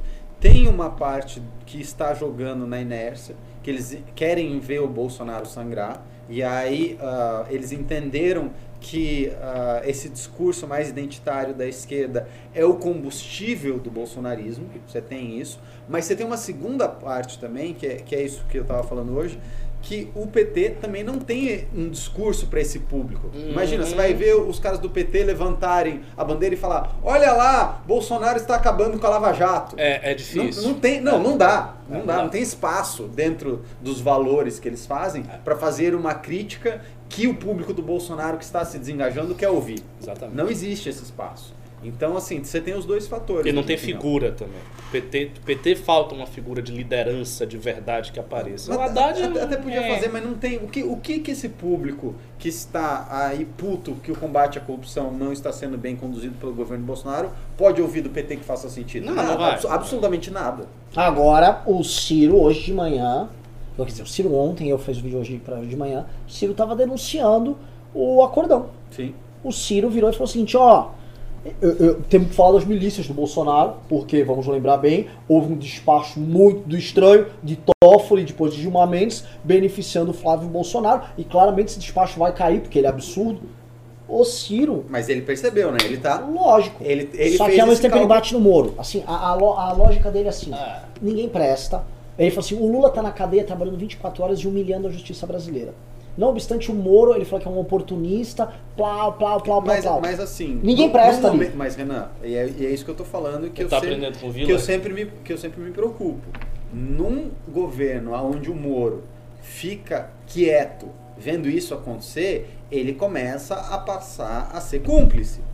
Lógico que numa velocidade muito menor. O Moro é um cara que tem um capital né, e um prestígio de combate à corrupção gigantesco, mas cada dia que passa que ele é parte disso quieto, esse capital dele, esse prestígio vai se corroendo, vai tendo uma erosão nisso. E o Ciro já está sentindo também. E o Ciro, ele faz isso porque ele quer, óbvio, pegar o cara da esquerda, que é Lula livre, que não gosta do Moro, mas ele também está sentindo que a imagem do Moro para a galera de direita, nessa não ação, porque a agenda do Moro, o cara, o cara quando o Moro, o Bolsonaro colocou lá, o cara achava que o Moro ia com a algema, assim, ia tirar a algema e aprender o Maia, falar, vem aqui, e aprender o Gilmar Mendes, aprender todo mundo. Com- A partir do momento que isso não vai acontecendo, que um acordo né, para salvar o filho do presidente acontece e ele é parte do governo que faz isso, e ele não fica quieto, assim, o prestígio do cara começa a se Começa a sumir. Vocês já pensaram se acontecer o seguinte? Se surgir uma nova operação da polícia, não é Lava Jato, é outra coisa. Operação Pelicano. E aí a operação Pelicano, levada a cabo pela polícia e pelo MP, porque a polícia e o MP não é um bando de conservadores, não é assim que funciona. A operação Pelicano começa a apertar o Jair, apertar a galera do Centrão perto do Jair, começa a focalizar esses alvos. A operação Pelicano vai cair nas graças da, da esquerda. E Uhum. pode cair nas graças do, do Uhum. Ciro. Porque a questão da Lava Jato é muito específica. A Lava Jato, embora seja uma operação séria e tenha pegado um bocado de gente, ela ficou conhecida e historicamente ela ficou grande pela questão do PT, do enfrentamento, do antagonismo com a esquerda que estava no poder. Uma nova operação que surja não vai mais antagonizar frontalmente o PT, porque não é o PT que está no poder. Quem está no poder é Bolsonaro. Então, uma operação dessa se torna um trunfo retórico magnífico para a esquerda dizer: não, nós somos a favor sim da justiça, Ricardo, que se prende os corruptos. Cadê? Os corruptos têm que estar presos. o- o- a colocação é muito boa. Eu vou lembrar, vou voltar para os anos 90. Havia nos anos 90 no Ministério Público um promotor que todo mundo zoava ele que era meio corcunda. Vocês vão lembrar ele. Protógeno, pode- Hã? Não, não é o protógeno, é antes do protógeno, eu ia, passar por ele. Você tinha um um promotor ou um procurador que era comunistíssimo, que investigava políticos corruptos da base do governo Fernando Henrique, não necessariamente do governo Fernando Henrique, e que a esquerda tratava como se fosse um herói nacional. Não, não lembro quem era, mas imagina. É, chama Fernando alguma coisa. O pessoal nos, nos, nos comentários aqui vão lembrar desse cara, tá? Esse cara era isso. A esquerda, blum. Você tinha na novela Rei do Gado, tinha um político muito honesto que ele era petista, ele era de esquerda. Né? Assim, a retidão em pessoa. Você teve o Protógenes, cujo slogan era Proteja os Protógenes. né? Que é, filiou-se ao PCdoB, foi candidato a deputado federal pelo PCdoB, Protógenes Queiroz. E você tem todo um. A esquerda sempre instrumentalizou a luta anticorrupção. O Ministério Público, fizeram uma pesquisa com o Ministério Público de São Paulo, nenhum dos promotores do Ministério Público de São Paulo se classificou como de direita. Pois é. Todos à esquerda. O que calhou foi o seguinte: é a Força Tarefa do Paraná, a da cultura que eles têm ali, é a Isso. Polícia Federal que estava com liberdade, era um juiz como o Sérgio Moro que estava estudando esse tipo de caso. A questão pessoal dele com o Youssef, depois ele foi Sim, sim, a frustração da derrota que ele teve no caso Marca. Bamerinos. Isso. Tudo isso aí é o seguinte: Bamerinos o- não, a- Banestado. É, Banestado. O- Aquilo lá, a Lava Jato é um ponto fora da curva. É. Tanto que começou a ir para os outros estados, chegou no Rio de Janeiro naquele juiz bolado, lá já começou a virar vacalhação. chegou no Rio de Janeiro, chegou o juiz lá da Malhação, ferrou. Então, pra esquerda acontecer isso que o Ricardo tá falando, mas assim, é, é é só pegar os, os adversários certos, é só rolar a espetacularização certa. E pra finalizar esse raciocínio, pra vocês vão ver, no Fora Temer, bastou o Janot e o, Luiz, o, o Fernando, que aliás saiu uma matéria do Intercept demonstrando ali que eles têm uma relação. Inclusive, a Lava Jato meio que tentou passar um pano pro Janot ali, Sim. nos vazamentos do Intercept. Ali você tem claramente a Lava Jato, quando estava atacando o Temer, a esquerda tentando roubar, então você tinha aquele ex-petista na TV o tempo todo, tô esquecendo o nome dele, o Molon. Você Sim, tinha. o Molon da rede. É, o outro também era da rede, é, o Randolph, Randolph aparecendo na televisão. 900 pessoas, É, tá? Randolph, mas caiu 13 na hora, foi por 176, mas tudo bem, por um, por um momento não, não, bateu. não, não. Quase. Randolph, Molon, Rede Globo, todo mundo, Ah. campanha, somos todos contra a corrupção ali. Exato. Pensa, pensa acontecer de novo, não é fácil. Não se esqueça, nós temos mais três anos e pouco, é muito tempo. Em um ano, em um ano, com o governo Bolsonaro e tal, dá pra aparecer um, um negócio desse e, e- e- e correr os próximos dois anos. Então tem muita água aí pra rolar, é, é uma disputa bem complicada, eu acho que o campo da direita tá muito machucado. E vamos ver né, o que vai acontecer, enfim, não, não tem milagre na, na- na história aí. Né? Sim, vamos lá para os próximos pimbas? Bora. Deixa eu abrir aqui porque tem um pimba do Igor Vinícius. Pimbou dois reais. Vocês acham que o Bolsonaro vai resistir até o final? O Ci- é que eu acho que eu entendo a pergunta dele. Ele colocou que o, Ciro falou hoje que o Bolsonaro renuncia. Não acho não. Eu também não acho que o Bolsonaro renuncie, acho. não. Também não Acho que ele vai até o fim. Faz Ah. parte do- da narrativa dele ir até o fim falar que ele foi derrubado pelo Foro de São Paulo, que está é, impregnado nas instituições É. brasileiras. Ele vai tentar construir É aquilo que a gente falou. Se o, Bolso- se o Bolsonaro conseguir ter o partido dele e conseguir botar o Eduardo na embaixada, o Bolsonaro continua sendo uma força política ativa depois do mandato. Mesmo se ele acabe lá com 7%, 10%. Porque 7%, 10% ainda é força política ativa. É pequena, minoritária, mas dá. Ó, e tem um pimbaço aqui da Maria Lemos. Ela pimbou e falou assim: Ah, chefe, lembrou de mim. Trio Calafrio hoje está tudo de bom. Ricardo arrebentando beijocas. Valeu. A Maria Beijão. Lemos, que essa sim é uma membro do MBL, que sempre tá pimbando. Tem outros que às vezes mandam uns pimbinhos aí, mas a Maria é, a gente mais. é a mais assim destacada aí. Ela que é, est- estamos assim, nossos pimbeiros foram perseguidos aí no Twitter esses É, dias, o, né? o MBL ele é tão inteligente que ele lava dinheiro público Ao vivo numa live. né? Não, pra vocês que estão assistindo, os Minions vieram falar que os pimbas da É. Alexander Moon, a galera, Não, a era gente- uma a forma gente- de lavar dinheiro público ao vivo. É tipo assim, a gente é tão espetacularização da política, a gente começou a espetacularizar Não, uma em- rachadinha. Em plain sight, assim, pra ninguém desconfiar, né? É, A gente é. faz ao vivo que ninguém desconfia. a gente Pedro. é genial, xadrez 4 Não, seria uma ideia genial. Não é? Mas, Não ô. Pedro, não fale isso não. Os bolsonaristas vão fazer isso, vai ter um bocado de Pedro, não fale isso não, galera porque o pessoal aqui já tá ameaçando tirar print, hein? Ai, Toma cuidado. Opa! Mas vai tirar perigo. print do áudio? Não, é do, do Pimba, hein? Ah, Toma então cuidado. Ah, aqui não tem mais pimba sobre o assunto. Querem continuar? Ó, só chegou aqui um, um novo pimba da Maria Lemos. Nome do procurador, Luiz Francisco do Distrito Federal. O Corcunda. Luiz? Francisco. Luiz Francisco. É, Luiz Francisco, esse mesmo. Luiz Francisco. Ah, quer continuar aí na pauta, Renan? Vamos lá, qual é, o pro- qual é o próximo tema da pauta? Ah, é Nando Moura. É Nando Moura, hein? Calma aí, deixa eu Opa, abrir aqui. Deixa eu abrir a pauta. Nando Moura em briga com a militância bolsonarista. Esse governo, abre aspas, esse governo está perdendo todos os aliados por incompetência. Pois é, assim, quem não viu, né? A Nando gente já Moura- falava isso antes de ser legal, hein? É, é, agora é moda. Agora é, mo agora é Nandão, modinha, agora é Nandão. poser. Agora é poser. Nandão, a- já que o Nando fala com metal, a gente é da, da New Wave of British Heavy Metal, a gente é a época do Iron Maiden, entendeu? Você tá chegando aí com os Death Metal. Você é farofa, já. É, você já chegou, você chegou aí com os Stratovarius. E, e é, engra- e é engraçado que na época que a gente fazia esses argumentos, o Nando era contra, né? Nessa época o Nando, né? Velho vendido. Não, mas é o seguinte, a- essa Kombi, nossa, é muito generosa. É magnânimo. É uma Kombi magnânima. Magnânimo. Nando, seja feliz. É o seguinte, o Nando Moura, ele fez uma série de stories no Instagram dele. Na piscina, Na piscina. todo mestre do Todo capitalismo mestre, lá. é, é muito mestre do capitalismo. Mas assim, metendo uma real lá nos caras. E tipo, esculachando e tal. E uma das falas foi: esse governo está perdendo todos os aliados por incompetência. Onde ele menciona o caso do Francisquini, onde ele menciona o caso do Major Olímpio. E onde ele menciona, obviamente, os ataques que ele também está recebendo, né? É, onde ele começa a falar, vocês estão com horas! Com horas! É, agora sim, eu fiquei, fico muito feliz em ver a indignação dele nisso aí, né? Ele parecia estar puto com essa questão do horas, porque a questão do horas é realmente para ficar puto, né? Ah, o, o Minion, né? O Minion, não tô falando assim, é- esses projetos do bolsonarismo ficam vendo em pessoas não petistas toda sombra do petismo. Ah, você é, É, comunista. O exatamente. Olavo fala o seguinte, que um liberal ele está com uma. Não vou falar, não tem um chu, mas um liberal está se preparando para sofrer uma cópula de um comunista. Né? O liberal é isso, o liberal é aquilo. Atacam todos. Qualquer aspecto que você descobre do governo, você é comunista. Aí vê um lá. petista de carteirinha. Comunista? Não. Não. Gente, Não, vocês estão. absurdo. Estão Viajando. coisa. E aí, a gente repara que aí a turma deles vem nas redes sociais com todo tipo de desculpa muito da vagabunda. A pessoa desculpa. Não, mas a lista tríplice só tinha comunista. O Bolsonaro não respeitou a lista tríplice pra colocar. Ele, ele cagou pra lista tríplice. né? Ele poderia literalmente pegar qualquer um. Ele poderia pegar qualquer um. Ele não quis pegar Não, o qualquer um. Dallagnol era comunista demais.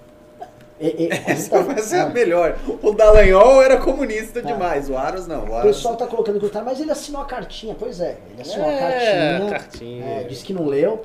Mas é, é uma, é uma situação, assim, essa, essa do Aras, o Nando Moura fica levantando o tempo todo e ele tá dando um nome agora, é a direita flaviana. É, Eu vi. Isso vai pegar. Se ele acho. ficar circulando a direita flaviana, isso pega. Sim. Porque a direita bolsonarista, o que? Bolsonaro, a direita flaviana é, é bad. E isso. Rapaz, esse negócio do Aras é o seguinte: o único discurso razoável para um bolsonarista fazer é o seguinte: não botamos o Aras mesmo, ele é petista, houve um acordão, não tinha jeito. Se tivesse o negócio do Flávio ia dar merda no governo, a gente fez o que a gente tinha que fazer para salvar o governo. Daqui pra frente a gente vai seguir adiante. Não Bom, vai falar isso. Falar isso é tipo, eu tenho bandido de estimação. ah, mas é o único jeito. vai, mas mas não vai, não, não dá. vai. e vai- então vai continuar nessa desculpinha. Vai continuar nessa desculpinha. Que governo revolucionário é esse? Os revolucionários todos admitiam, diziam, ah, tem que matar mesmo, tem que roubar, tem que estuprar e foda-se. É isso o discurso revolucionário. Mas isso em, era, em nome da mas isso revolução. era o revolucionário do século XX. É, agora fica aí, Agora é é, revolucionário de é, iPhone, é, é, revolucionário bumbum guloso. Mas eu, eu fico, eu fico feliz que. Eu sempre gostei, né? Eu tinha o, bonde do rolê. Eu sempre gostei de ser underground. Porque você antecipa a tendência. Aí acho, que- acho muito mais legal ser vanguarda, entendeu? Ser coisa de massa é muito chato. Sim. Então, e você, então quantas pessoas estão nos assistindo agora? 869, dá uma caída. 869, vocês, 869 pessoas estão vendo aqui o que a gente está falando, que vai acontecer daqui seis meses, quatro meses. Porque no dia 26, quem viu, viu isso que a gente estava falando que está acontecendo agora. É Aí é agora, impressionante. agora, agora Nando Moura tá falando, agora Diego Rox tá falando. Quantos meses depois? Cinco, seis meses? Então é isso que a gente tá na frente, entendeu? Isso que a gente tá falando aqui. E às vezes as pessoas não entendem, às vezes é impopular, às vezes nego bate porque não entende o que a gente tá falando, mas é o preço que você paga por ser underground, entendeu? Por ser vanguarda. Tipo, é aquele som que pouca gente escuta e depois fica grande. Tipo, era o, o começo lá do Nirvana, É. que era bem pequenininho. Depois, Seattle. depois aparece o É. Alice in Chains, aparece o, o É. outro, o tocavam. e daí fica enorme, entendeu? É. O próprio Nirvana no começo. É isso, ser underground é isso. A gente tá falando um negócio aqui que vai fazer sentido, né? Talvez não faça sentido agora, para quem vê o que a gente vê e tá entendendo, faz sentido, mas que daqui seis meses vai estar todo mundo falando, quatro meses vai estar todo mundo falando. Por quê? Porque é o caminho que os caras estão escolhendo esse, porque a gente é gênio? Não, porque não tem outro caminho. O cara, você começa a diminuir a sua base, você começa a brigar com todo mundo sem ser uma ditadura, você vai se fuder. Mas o problema é que quando a gente falou isso lá no dia 26, a galera ainda tava muito nesse afã, muito nessa Olha- loucura, tipo, o mito vai nos salvar. Eu acho que a gente pode usar o exemplo que eu usei uma época, no meio daquela crise, Hum. usava aquilo até como, como profissão de fé, né? Quando o Bob Dylan lançou o primeiro álbum dele com guitarra elétrica. O Bob Dylan era conhecido, ele era o rei do folk, só tocava violão. How many roads must a man walk? Beleza. E ele era amado, porque assim, o rock and roll é visto como música de burro, música pop, assim, Hellis, tipo os Beatles, She Loves You, Yeah! Era é visto como lixo. O Bob Dylan, música inteligente, cabeçudo tal, tipo MPB, que É, fez sempre manifestação foi, era contra a guitarra mesmo. elétrica. Eis que, acho que em 1966, me corrijam aqui, o Bob Dylan, ele vem com o Blonde on Blonde, ele vem com os álbuns dele que tinha Like a Rolling Stone, ele chama uma banda, e aí ele vai pro Newport Festival, que era simplesmente o maior festival de folk dos Estados Unidos, todo mundo lá vem ele com o violãozinho. O cara começa a tocar com rock, com umas guitarras distorcidas lá, ninguém entendeu nada, ele foi vaiado Olha o fã do Bob inteiro. Dylan ali, ó, Israel. Ele foi achincalhado o show inteiro. Aí ele começou a fazer outros shows, ele era chincalhado. E houve aquele famoso show, por isso que eu fico muito feliz com os xingamentos nossos, que ele foi pra Londres, aí ele foi tocar em Londres, ele tava no piano, né? Aí vai começar a tocar Like a Rolling Stone. Aí antes de começar a música, um cara grita da plateia, Judas! Aí ele, I don't believe you, you're a liar. Aí ele manda pra banda, play fucking loud, né?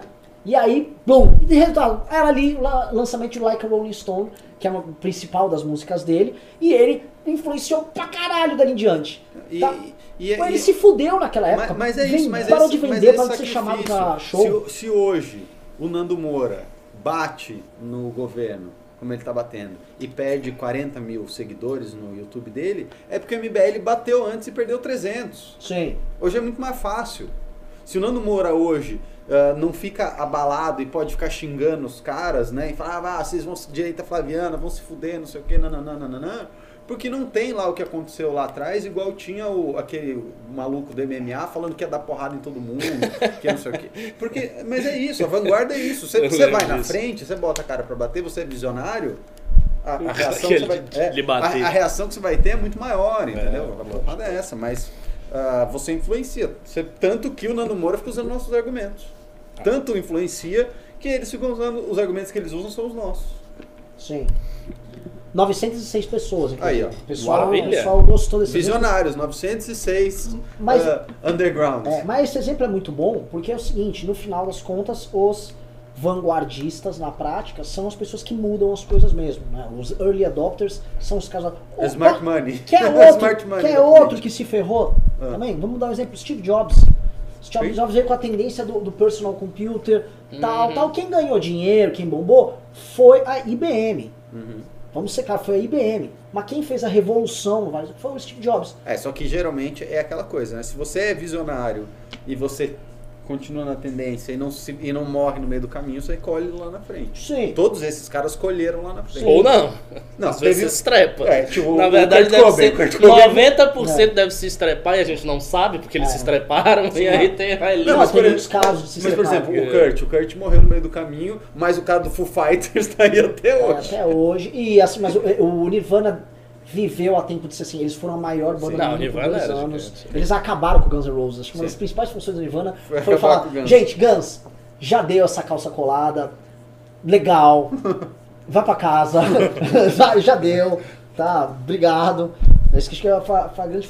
Mas assim, esse, o, o ser é, é, vanguardista, que é o que a gente tá fazendo aqui, é o que faz, por exemplo, que as pessoas respeitem a gente e, e é um respeito que a gente tem ao público também. Não o público, quem segue, quem doa pro MBL, porque essas pessoas, eu a gente podia estar vindo com narrativa para essas pessoas.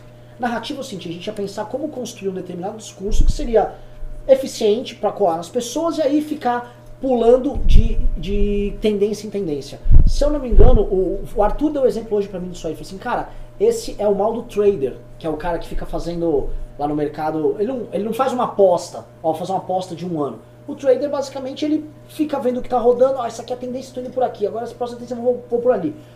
Você estabelecer uma tendência em cima de uma leitura é muito difícil, é muito arriscado, e você tem que acreditar muito no que você está falando. Claro. Então é isso. É, é, Vamos pro próximo Pimba? Ah, bora. Não. Ah, temos aqui um pimba sobre um assunto que você comentou, Renal. Matheus Bueno pimbou dois reais. Quem seria uma boa indicação para a PGR? Quem seria uma boa indicação para a PGR? Puta que pariu, cara. Eu não pegaria alguém da, da Lava Jato, mas assim, obviamente você pode fazer um escrutínio geral dentro do Ministério Público. Vou dar um exemplo. Não conheço outra, outros, outras características maiores dele, tá? Eu o conheço pessoalmente, não sei qual a visão dele sobre diversos temas, mas o Felipe Locke, da, da, do Ministério Público de São Paulo, que liderou a luta Da PEC contra a PEC 37. 37 na- nas manifestações em 2013, é a favor da Lava Jato, ajudou a debelar inclusive o PCC aqui em São Paulo, Sério? me parece um homem muito sério. Tem um outro que trabalha com ele que eu esqueci, inclusive este aí foi o cara responsável por prender o Marcola. Este me parece um puta promotor pra você. né? Tem nome tem, gente. Eu- ó, eu fiz aqui uma brincadeirinha e já veio dois. Mesmo, mesmo o Deltan, o cara já colocou o Moro lá, faria sentido dentro É. do. Assim, do eu acho que de- o Deltan seria assim, lavajatismo demais. Não, eu digo Demais. faria sentido dentro Sim, do da- que ele da- se do propôs. que ele. É, Dentro do que ele se propôs, se ele está pensando em narrativa, que é o, o grande capital político do bolsonarismo, É, é. faria sentido colocar o Deltan. Não, faria, faria. Lógico. Sim. Ah, É que eu acho que realmente, assim, você, é uma aposta no conflito.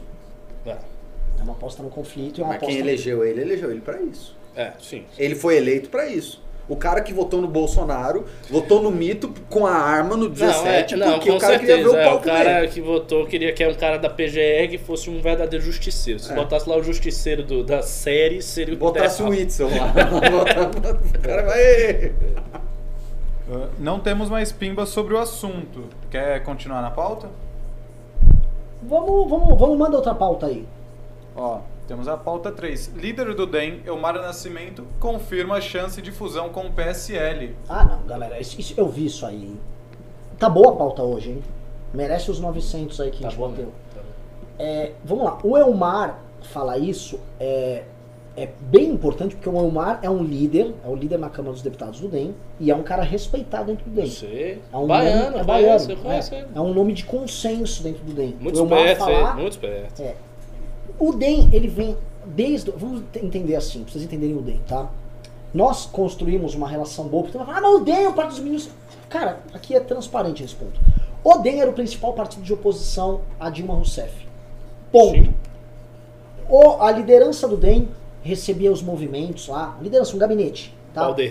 Ensinava o caminho das pedras. Meu, fala com aquele deputado, ó, vocês querem protocolar isso, fala com o fulano, por que, que a nossa assessoria de imprensa ajuda? O, Sem- o DEM foi muito bacana nisso. O DEM, quando o Temer ganhou, o, Temer- o DEM decidiu, entrarei no governo, e aí eu acho que é o grande erro do DEM, e eu serei o fiel da balança na Câmara dos Deputados, com o Rodrigo Maia. Ao fazer isso, o Rodrigo Maia se tornou o herdeiro do capital político do Eduardo Cunha, o DEM deixou de ser o partido que fez oposição ao PT e poderia ser uma força de direita para se tornar o principal líder do Centrão.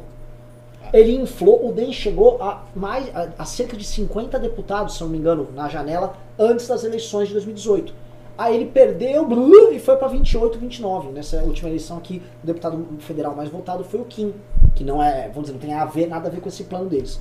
O DEM tem uma ambição, tem, o DEM assim, conseguiu de novo a Câmara dos Deputados, meteu ainda o presidente do Senado, E o DEM quer ser o maior partido do Brasil, quer porque quer, quer porque quer, quer porque O quer. DEM tem a velha ambição de retornar ao poder que tinha o PFL na época de ACM com o Fernando Henrique. Isso. Que a ACM era o super-ministro, o PFL tinha uma bancada de 100 deputados e o DEM quer voltar à época dourada. Se eu não me engano, eles chegaram a ter 120 É, deputados. tinha deputado Era muito deputado. Que acho que assim, é, é- é- no fundo é- são algumas oligarquias que querem ter o retorno da, da época da arena também. Exatamente. E assim, eles não vão recuperar, só que eles ficam com esse sonho. Então, essa fusão com o PSL, né? Assim, é óbvio que o, o PSL nessa fusão com o DEM racharia tal, viraria uma zona, mas o DEM tá imaginando que pelo menos 20 deputados fica, ele sobe para ser um partido de 50 deputados, né? Com um fundo partidário Enorme. grotesco, você somaria o maior fundo com, acho que o sexto maior fundo, você, Seria você brutal. cria um monstro, só que seria assim, o super centrão. Ele seria o megazord do centrão.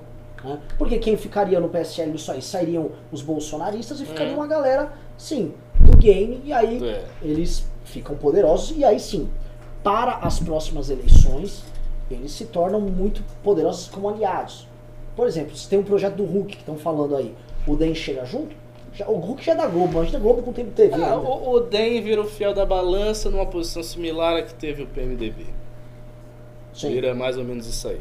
E outra, como os deputados do PSL, mesmo os oportunistas, eles são novatos, né? Aquela galera velha do DEM, engana esse pessoal, leva no papo os 20 deputados do PSL com a maior facilidade. Sim. Bora seguir na pauta? Vamos, quer comentar alguma coisa, Pedro? Não. Então vamos para a pauta número 4. Em entrevista, Ciro Gomes ataca Jair Bolsonaro, Moro e Luciano Huck. Ah, essa, essa, essa foi. É, vamos falar de Cirão Maravilha, né? O Ciro, ele voltou a ligar a metralhadora dele. E a gente comentou hoje no programa, ele bateu no Bolsonaro, falou que o Bolsonaro tá reduzindo base. Não vamos comentar do Bolsonaro, mas ele bateu no Moro e falou que o Moro basicamente é um politiqueiro oportunista que fez coisas em troca da vaguinha dele. Ele não sei se refere a vaga de ministro ou a vaga no Supremo. Bateu um pouco no Lula também, né? E disse que assim, não vamos cometer esse erro de colocar um, um, Um estagiário um estagiário na presidência. presidência. Estagiário é uma expressão até engraçada. É, né? O que, que você acha dessa dele? É, eu, eu, eu, eu acho coerente com o Ciro Gomes. Ele é assim, ele bate em todo mundo, ele, ele é um cara eh, temperamental, agressivo. Mas há aí uma inteligência política, porque os golpes que ele está desferindo são golpes que chegam no nervo da coisa. Ele desferiu um bom golpe no Jair Bolsonaro, dizendo que ele está destruindo a base dele, que ele não deve chegar nem ao fim do mandato tal. É algo plausível. Eu acho que ele chega até o fim do mandato, mas ele vai dizer que não chega para colocar mais calor onde já está quente. Ele vai dar uma batida no, no, no Lula. O que ele falou do Moro é um negócio que ele já vem repetindo há muito tempo. Só que se torna mais crível a cada semana que passa, na medida em que o Moro, com todos os problemas que o governo Bolsonaro tem feito eh, com a Lava Jato, o Moro fica. Então fica aparecendo, eu não acho, mas fica aparecendo que de fato o Moro tá, muito desesperado por um cargo, que é o cargo de ministro. Porque se ele tá aí no cargo, a Lava Jato tá indo pro vinagre, que é a operação dele, É o legado aquilo, o dele. legado dele. Ele tá no governo, fica parecendo que ele tá lá só porque ele quer uma oportunidade, porque é um cara viciado no poder e tal. Então, é um golpe também que tem uma certa verossimilhança. E por fim, o que ele fala do Hulk é basicamente o seguinte: ele está dizendo o Hulk é inexperiente. Não vamos cometer o mesmo erro de colocar uma pessoa que não é do ramo, que não tem experiência e tal, no governo. Então você não vai botar um cara que não tem experiência nenhuma. Quem é que você vai botar? Eu. Por quê? Porque eu fui prefeito, eu fui governador, como ele Ministro da diria. Fazenda. Fui prefeito, governador, fiz O isso, melhor fui governador ministro do da Ceará. Fiz milhões de coisas, já tive todos os cargos possíveis, tenho muita experiência, portanto tenho experiência para governar o Brasil. É um bom discurso. Quando você entende que o governo Bolsonaro é um governo de neófitos, de inexperientes, está indo mal, ter um cara experiente é, é um ativo. Você chegar e dizer, olha, o governo Bolsonaro foi ruim, não é porque ele é direito, sabe? É porque é inexperiente. Você botou um cara que foi deputado por Aventureiro. 26 anos, mas que nunca, leve- é nunca? Nunca administrou uma bodega. nunca administrou uma bodega, é, é, nunca passou um, um projeto de lei, nunca fez composição. Então vocês estão botando um neófito. Você tem que botar uma pessoa experiente como eu.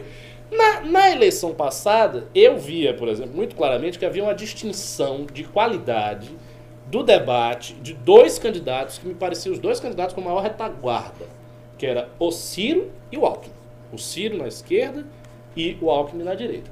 Eu sempre via isso. Sempre que eu via o Ciro ou o Alckmin falando alguma coisa, eu via uma, uma diferença grande de. tô- não estou falando ah, uma diferença de retórica, não, não é isso. É, é uma, é uma coisa. que é uma diferença de ma, uma diferença de maturidade política. Quando eles falam, se a pessoa observa direito, você sente que tem um, um fundo de conhecimento que é da experiência da gestão da máquina pública, que é um negócio, cara, por mais inteligente que você seja, você só adquire com tempo.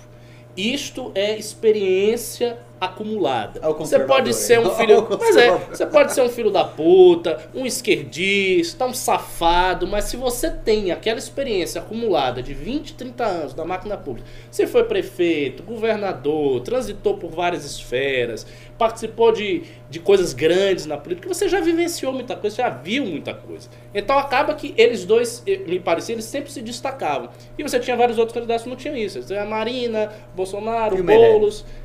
Não, mas o Meirelles. Não dava pra entender, É né? porque o Meirelles. Não entender. Não, o, o, o. A questão é a seguinte: o Meirelles nunca foi político. O Meirelles é o cara. É, é, é, é o cara que você chama. Quando diz, Você chama o Meirelles. Você bota, você integra o. Meirelles numa equipe. Sim. Agora, ele mesmo, pra ser a cabeça da equipe, é uma coisa estranha. Ele não tinha nenhum traquejo político. Você via, ele falava de um jeito assim. "Ah, ah, bah, sem aventura." Um negócio esquisito. Não, não, não passava muita confiança. O Amoedo também, que é um cara da iniciativa privada, mas sem experiência.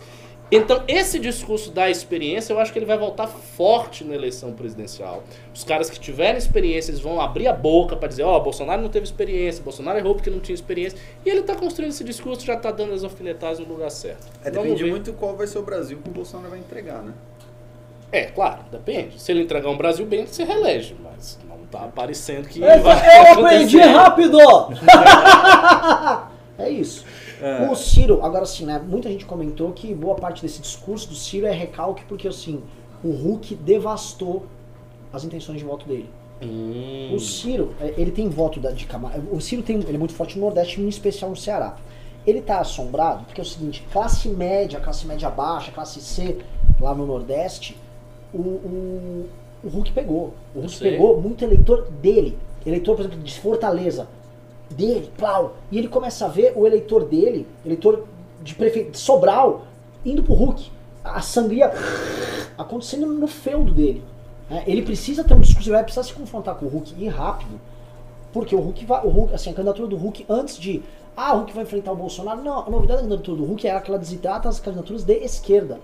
E ela pode permitir uma coisa que é muito louca, porque é o seguinte, é o eleitorado do Nordeste não é de esquerda. O eleitorado do Nordeste, ele tem uma gratidão, ao meu ver, e também um histórico de entregas que foi dado e foi muito bem divulgado por governadores e presidentes da República ligados à esquerda. Mas isso significa que eles são doutrinariamente à esquerda. E um- não, não e um- são. e um Eu cara- conheço bem o eleitorado do Nordeste. E um cara que é Ciro Minion, não Classe perde- média. Nesse Ciro Minion, mas ele não perde muita coisa com o Hulk.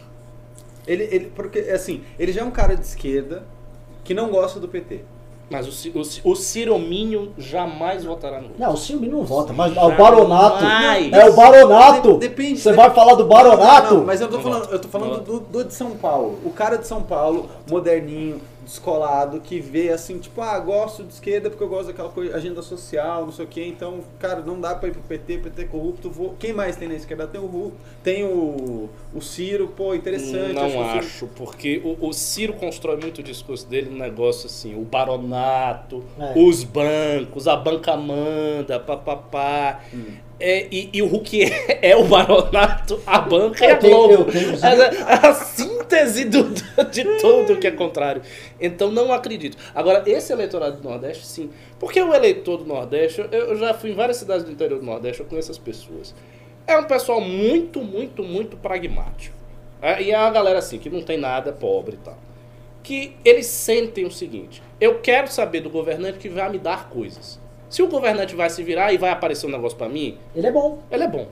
E o Hulk tem essa imagem magnífica que ele construiu, porque ele fazia um programa durante vários anos dando coisa pro povo. Isso, tanto que o slogan dele é ajuda Luciano. É, então a- o cara olha assim e diz: Não, se esse cara subir ao governo, o que, que ele vai fazer? Ele vai fazer mais ou menos a mesma coisa que ele fazia É, no caldeirão do televisão. Hulk. Vai, vai ter o Ele programa vai- Meu eu Malabarismo tenho- Minha Vida. Isso, vai, ter vir pra mim, vai ter assistencialismo, vai chegar e tal. Eu questionei sobre, assim, umas coisas que o, o, o Ciro falou na entrevista foi sobre aqueles disparos de WhatsApp ali do Bolsonaro, ele tava querendo dizer que a campanha do Bolsonaro tinha que ser impugnada e tal. Sim. Aí ele brigou ali com o repórter da Folha, e aí eu liguei, Ciro, tem como você me mandar um áudio tratando disso? É. Veja só, ele me mandou. Mas Ciro, quem denunciou foi a Folha. Mas não foi não, não foi mesmo. Fui eu. A Folha botou ontem e sumiu com o assunto hoje. E a gente sabe que informação só chega ao povo brasileiro se for novelizada e repetida em horário nobre na TV. Vamos concordar que esse assunto Também. tá é abafado. E é capital de fora, é capital de estrangeiro, empresa corrupta de Israel, impulsionando a partir de mainframes de base de telemática lá na Espanha, com orientação de uma figura estrangeira chamada Steve Bannon, muito bom, muito bom, presidência da República Brasileira, para o Império Norte-Americano. É disso que nós estamos tratando. É, mas o senhor tem provas do envolvimento das empresas de Israel? Evidentemente, até porque todas essas informações que eu tenho, sabe de onde é que vem? Vem de punições oficiais que o Facebook e o WhatsApp fizeram, WhatsApp. banindo essas empresas. Só não sabe a imprensa brasileira que não quer saber, porque está a serviço de outros interesses escusos. Não vocês, naturalmente, mas sim o baronato, que é dono dela e da nossa justiça. Nota do editor. Ciro não apresentou as provas que afirma ter. A reportagem está à disposição para analisar o material, caso queira enviar. Muito bom, muito Só bom. que- Tem uns trejeitos Calma, aí cara, que só, agora sou eu, pera. Eu prefiro muito, a sua, hein? Eu prefiro muito sua. parecido. Não, não, assim, é absurdo. Quem, gente, foi o André Marinho mandou Ah, mensagem. tá o baronato, porque o baronato. 900 pessoas aí falando baronato. Pessoal, tomem cuidado com o baronato. É. Eu acho muito louco porque é, o Ciro, né, informações de bastidores aí, o Ciro também tentou trazer o baronato pra ele. Lógico, é lógico. Ele é que- adora o baronato Meu da filho, quem é que não quer o baronato junto? É porque o Ciro tem aquele projeto dele, velho, antigo, da- que tá lá esculpido desde 1995, quando escreveu o livro com o Mangabeira Unger, que é fazer a grande união do setor produtivo com o setor que trabalha. Ele, ele não gosta dos especuladores, o pessoal do mercado financeiro não quer, mas ele quer a indústria, mi- mirrada indústria brasileira, sobrou. que sobrou, e, as- e os trabalhadores. Só que eu não acho que ele vai conseguir nem levar direito aos trabalhadores, nem direito à indústria. E o mercado financeiro não vai levar, porque também não quer e o mercado não quer ele. Então, pro é difícil. A escalada eleitoral do Ciro é difícil. Ainda mais com essa notícia que você trouxe agora, do Hulk tá cortando a força, a pouca força popular dele. Talvez o que aconteça com o Ciro seja o seguinte: ele se torne mais e mais um candidato de opinião da classe média desiludido com o PT. Do esquerdista desiludido com o PT. E ele fica aí oscilando nos 15%. Ah, mas isso não dá 12%. 15% não, velho. Isso não dá E olha, a que gente tem dá 15%. pimba aqui sobre o Ciro, hein? Mas ele teve 12. Ele teve 12. Teve 12, né? Mas com 12. Um eleitorado muito concentrado ali no Ceará. E na... Ué. é. Repare bem, repare bem. Vamos lá. mandei Bora o pimba. pros pimbas aqui, ó. O Oliver Droll pimbou 10 reais. O que vocês acham da pauta do Ciro de tirar o monopólio dos bancos? Tem canais de esquerda falando que ele está migrando para centro-direita, mas não creio, talvez centro. É? Viram ele no Congresso? Não, que sem direito. Ele é um esquerdista nacional desenvolvimentista. Sempre foi, sempre vai continuar sendo. Agora, essa pauta de tirar monopólio dos bancos, eu sou favorável. Eu ele. Aliás, assim, em alguns pontos, por exemplo, a reforma da Previdência do Ciro, ah, bem ok, se tivesse passada dele lá. Não, não- E de, e, de novo, o Ciro abriu mão das previdências, né? é, Dele. Coisa que Sim. o Bolsonaro não fez. Ó, e o Oliver Droll continua aqui falando sobre o Ciro, pimbou mais 10. Apesar do Ciro ser esquentado, mas ainda acho o Ciro um candidato muito bem preparado e, pela experiência política, bem melhor do que o Hulk. Gente despreparada, neófitos na, na pre- presidência é fria. Eu discordo. Eu, eu discordo porque, assim, eu acho que pro Brasil ser administrado pelo Ciro Gomes seria muito pior do que ser administrado pelo Hulk. Sei não. Pelo, Eu- grupo, pelo grupo político, pela visão de mundo. Assim, o Ciro, Go- o Ciro Gomes pra economia, bicho, é foda. O, o bichão ali é, é, é desenvolvimentismo no talo. É, É. é mexendo em tudo, é, é completamente. Vai no oposto de tudo que a gente acredita. O Hulk ainda chamaria um Armínio Fraga, chamaria um cara desse, deixaria os caras trabalharem, tem, tem um, um, A, um certo a traquejo. questão é a seguinte, Pedro. Eu, eu acho que o cara que tem experiência, qualquer um, ou Ciro, ou Alckmin, ou Fernando Henrique, se voltasse, o cara que teve experiência. Eu acho que esses caras, eles naturalmente são mais pragmáticos no trato com a coisa pública do que quem não tem. Quem não tem, geralmente, é mais idealista, assim. É, é mais fechado naquela coisa, ah, eu tenho um projeto, eu quero... É o seguinte, ele chegava lá e ele ia botar as ideias. Ele ia testando e vendo, vai funcionando, não vai funcionando, não funciona, ele também vai mudando, vai se adaptando, entendeu? É. Eu, eu acho que o ideal, se, se houvesse um mundo ideal, seria ter um candidato de centro-direita com experiência, tipo um Alckmin, só que de centro-direita e com testosterona. Se tiver, e com experiência, se tivesse esse indivíduo, esse, esse seria o Tipo cara um assim, que eu, caiado, assim. tipo um caiado. Até melhor, porque o, o caiado também tem uma dificuldade de composição política, a gente sabe. Um caiado upado, porras, a, a, cara, e seria realmente um candidato pra você votar com gosto. Porque realmente essa coisa de você ter um neófito na presidência, eu acho perigoso. Uma pessoa que nunca teve, nunca foi prefeito, nunca foi nada, e chega lá. Porque o cara vai chegar, o cara vai ter que aprender. Aí ele já vai passar um ano e meio, que é quando ele é mais forte no início do mandato, aprendendo, vendo onde as cobras dormem, vendo como é que funciona. É, até o cara É da- pega. Não, esse ditado é da É Bahia. da Bahia, onde as cobras as cobras dormem, onde as pessoas espertas ficam. Até o cara ter uma visão orgânica da coisa leva um tempo, eu não sei. Mas pode ser que eu esteja enganado. Você sim. pega um cara inexperiente, o cara seja um gênio, chegue lá, resolva a entre, toda. entre os dois, eu prefiro o Hulk. É que eu acho assim, a hab- habilidade política, é, um presidente da república ele não precisa ser um gestor, essa é a primeira coisa. Ele tem que realmente ter uma puta equipe. Eu não acredito nesse papo de gestor tipo Dória. Estou sete da manhã vendo isso. É Também burrice. não, é. Ainda mais porque o presidente da república Ele não é coach. ele não é, ele é chefe de Estado. É. O, que o, o, o que o presidente da República tem que gerir, em suma, ele tem que ter um projeto, ele tem que saber o que é o projeto, ele tem que saber se eu abdicar de tantos por cento do meu projeto, o que, que é o meu projeto alternativo, ele tem que ter conhecimento do todo, mas ele tem que ser o garantidor do projeto político que colocou lá. Ou seja, o presidente da República tem que fazer política, tem que fazer aliança, ele tem que conversar, dialogar. Esse é o papel dele. Com o povo que elegeu ele, com o povo que não elegeu ele e com quem está no Congresso, com essas bases, com o empresariado, com imprensa, formadores. Esse é o papel do presidente por excelência. O trabalho de gestão, pessoas ao redor podem, podem fazê-lo. Né? Agora, de fato, estar lá, ter, ter tido um, um cargo no executivo, te dá essa experiência em você ser esse cara. Né? Pra você não ser o Dória, tipo, nossa, ele acordou seis da manhã e está despachando. Ou a Dilma, a Dilma microgerenciava coisas. Ela queria saber o seguinte, deixa eu ver, nesse novo o PAC, tinha um segundo PAC, era uma espécie, não era Minha Casa Minha Vida, Minha Casa Melhor, que era aquele programa pra você comprar é, produtos pra, eletrodoméstico pra casa e tal. E ela queria saber, deixa eu ver, mas de qual é a marca do fogão? É Daco, né? Qual é a marca da geladeira? É boa essa geladeira? Dá pra pôr geladeira? E, e se botar tanquinho? Ela queria ficar sabendo, ela microgerenciava as coisas, o que, o que demonstra que a pessoa tá perdida. Uhum. Assim como o Bolsonaro tá muito perdido nessas brigas. Sim. Brigas, o Bolsonaro brigando. microgerencia as brigas, brigas. narrativas da Bolsonaro. Exato. É, pois é. Ah, como não tem mais pimba sobre o assunto, bora pra última pauta? Bora.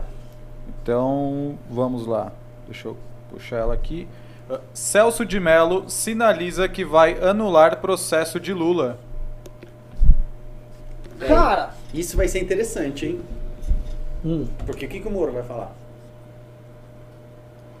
não, não Tá, mas aí sei. ele pode Não, falar. não, é, porque, porque assim, o- a tese que o Celso de Mello vai usar é que o Moro foi parcial. Só que se tem um acordão com o Toffoli, o, o Moro vai antagonizar, ele vai se defender, ele vai ficar quieto. Ah, mas também não sei, não sei Eu se não sei, esse, eu tô acordão, perguntando. esse acordão também será que é onipotente, assim, que todos os aspectos agora do, do governo daqui pra diante estão cobertos Não pelo sei, ué, nem, cadê o Carluxo polarizando com a STF? Eu nunca mais É, vi é, nenhum é. deles polarizando com a STF. É, e aí, é, e aí você vai ter, porque assim, eles não polarizam mais. O, o Mito não polariza mais com a STF. O Carluxo não polariza mais com a STF. O Flávio, coitado, nem se fala. Aí você vai ter dentro do governo um ministro de Estado que vai precisar se defender porque estão julgando a parcialidade dele polarizando com a STF ou ele, o Moro vai ficar quieto? e vai fazer a defesa dele não ser pública, só vai Não, fazer eu, eu defesa tendo a jurídica. crer que vai, vai, se isso for dado prosseguimento, eu tendo a crer que ele vai dar alguma declaração, que vai acontecer alguma coisa assim, eu acho. E aí vão virar, porque daí o governo que não pode polarizar com o STF vai ter que virar pra ele e falar, ô, fica quieto. Ou como é que vai funcionar É, isso aí? não É não uma entendo. situação horrorosa. A, Não, situa- não a situação ali é, é horrorosa com o Moro. É, o Intercept voltou a soltar os vazamentos deles, né? Eu, eu, vou- eu vou te falar, o- assim, o Intercept claramente não conseguiu ganhar o coração das pessoas com esses Não. vazamentos. Mas ele ganhou o coração da imprensa. Ah, mas isso tava É, fácil com a também. da imprensa, né? Isso tava não, fácil. gente, a, a imprensa sempre deu muito espaço para Lava Jato. Sim, deu espaço para Lava Jato Que era numa notícia, época que, que a Lava. Jato era uma corrida anticorrupção e tal. E eles também imaginavam que outras opções pudessem aparecer. Aí veio o Bolsonaro. Aí todo mundo ficou triste. Sim. Isso aqui aconteceu também, né? É isso, bora então pros pimbas? Bora. Então vamos lá desde o início.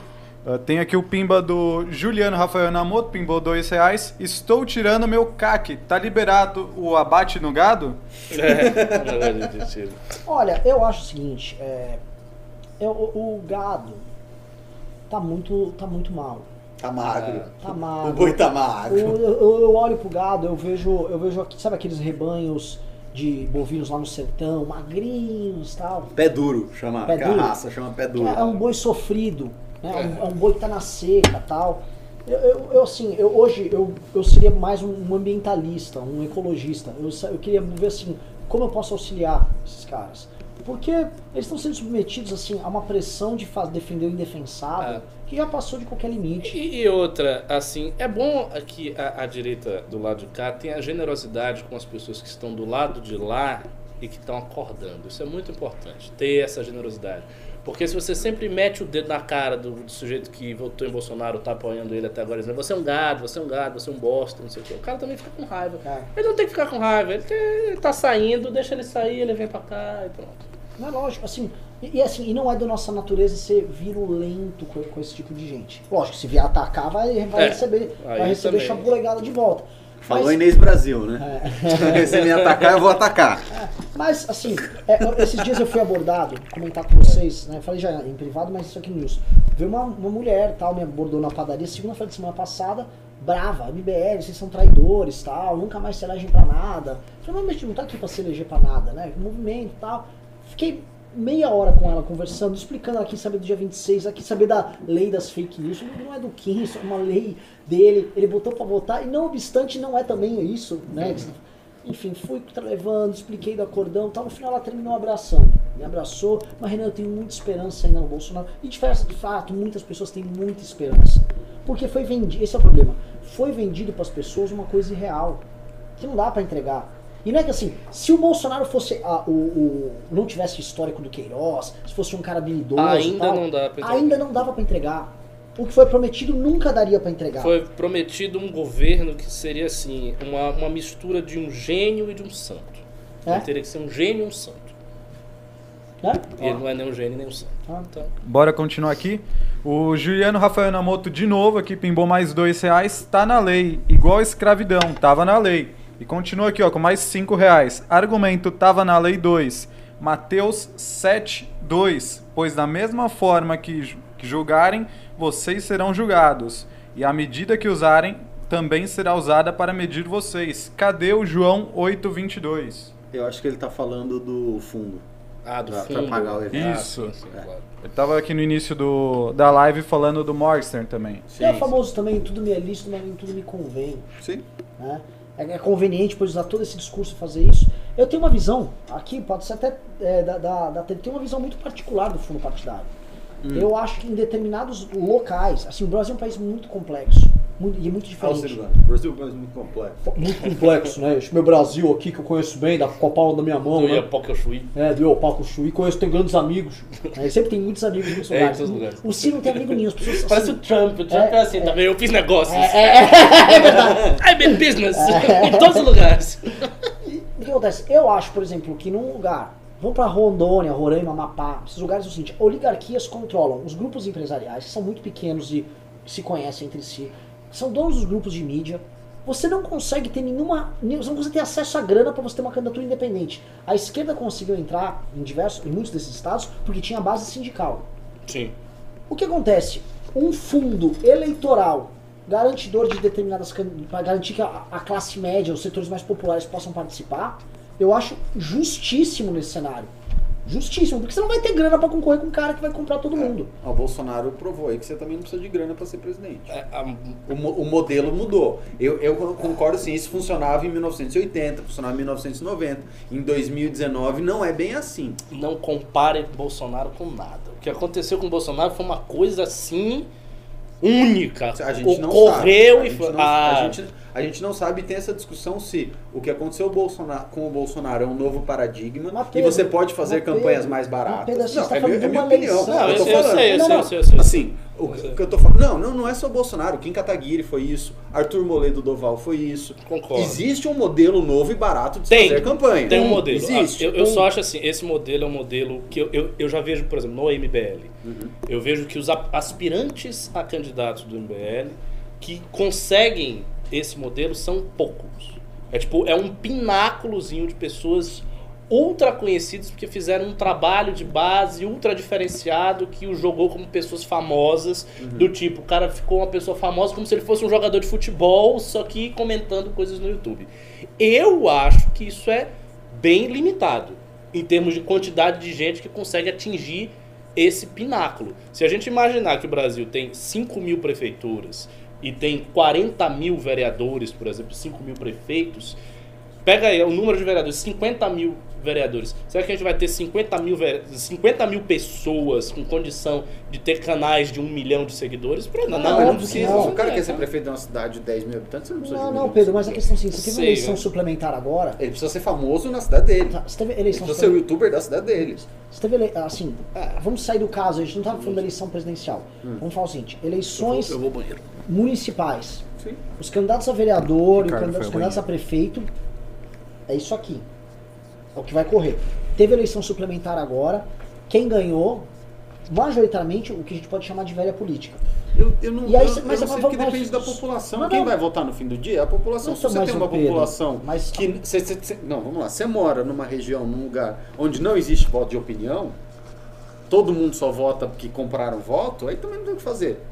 Tem. Aí, aí o dinheiro, o fundo partidário, para ver quem Então- compra mais então- voto. Então, não, assim. Se não tem- é, não se é tem- só compra de, de voto. É. O que a gente chama de compra de voto pode ser compra de liderança. Que é compra pode de ser. voto. Não, Se você comprar uma liderança que vai distribuir o na negócio. compra nossa, na, nossa, na nossa legislação eleitoral, que é uma merda, você contratar um cabo eleitoral. Que vai dar santinho com nota de 50 Não, não, não. Reais. Santinho com nota não tá assim. Não, não. Santinho com nota não tá na, na- na legislação, mas assim, a, a nossa legislação permite que os caras contratem isso.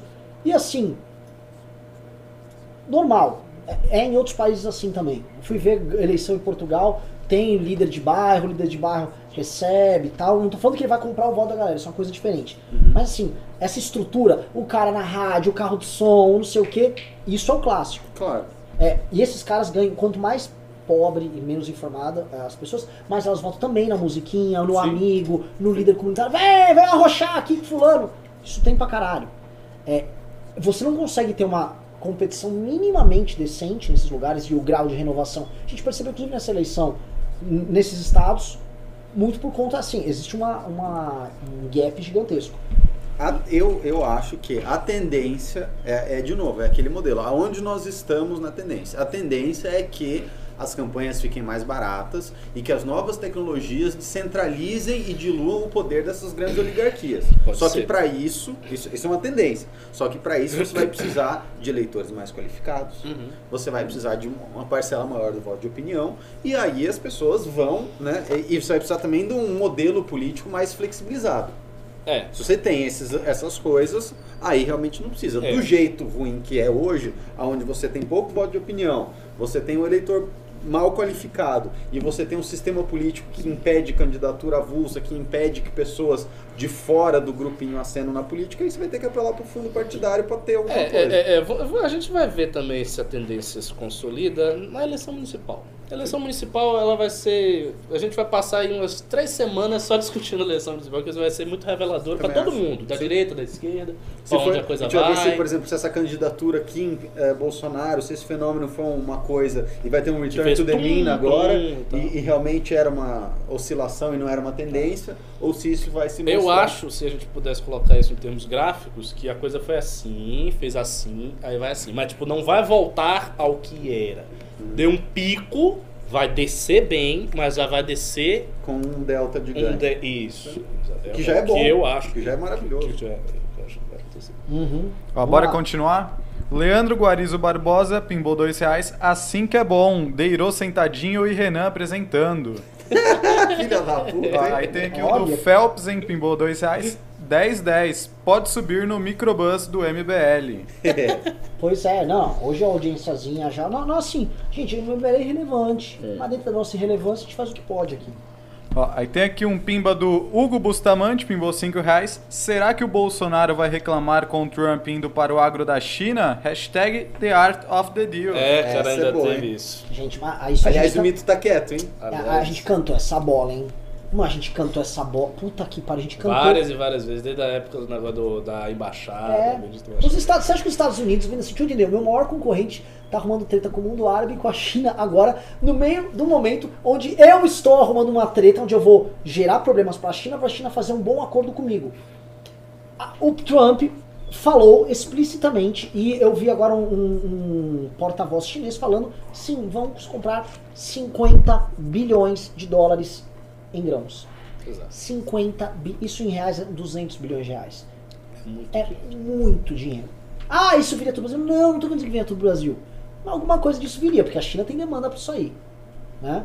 O Brasil podia muito, tá muito bem assim. O Brasil abandonou os BRICS, não se fala mais BRICS, ainda que estão lançando agora o Banco dos BRICS, parece que vai ter uma sede aqui em São Paulo. Largou porque o Brasil esqueceu o negócio de BRICS. Agora, esquece BRICS, agora a gente é salvador do Ocidente. Nós vamos salvar o Ocidente. O Trump tava só focado na China. Vocês estão sabendo, eu, vi, eu, tô- eu comecei a acompanhar alguns materiais sobre isso aí. O- os Estados Unidos querem basicamente duas coisas do Brasil. Os Estados Unidos não está de olho na América Latina. A América Latina, assim, é o último dos enfoques deles na política externa. Eles estão com problema no Mar Amarelo, eles estão com problema no Oriente Médio, eles estão com problema enorme agora, Turquia e, e Síria ali.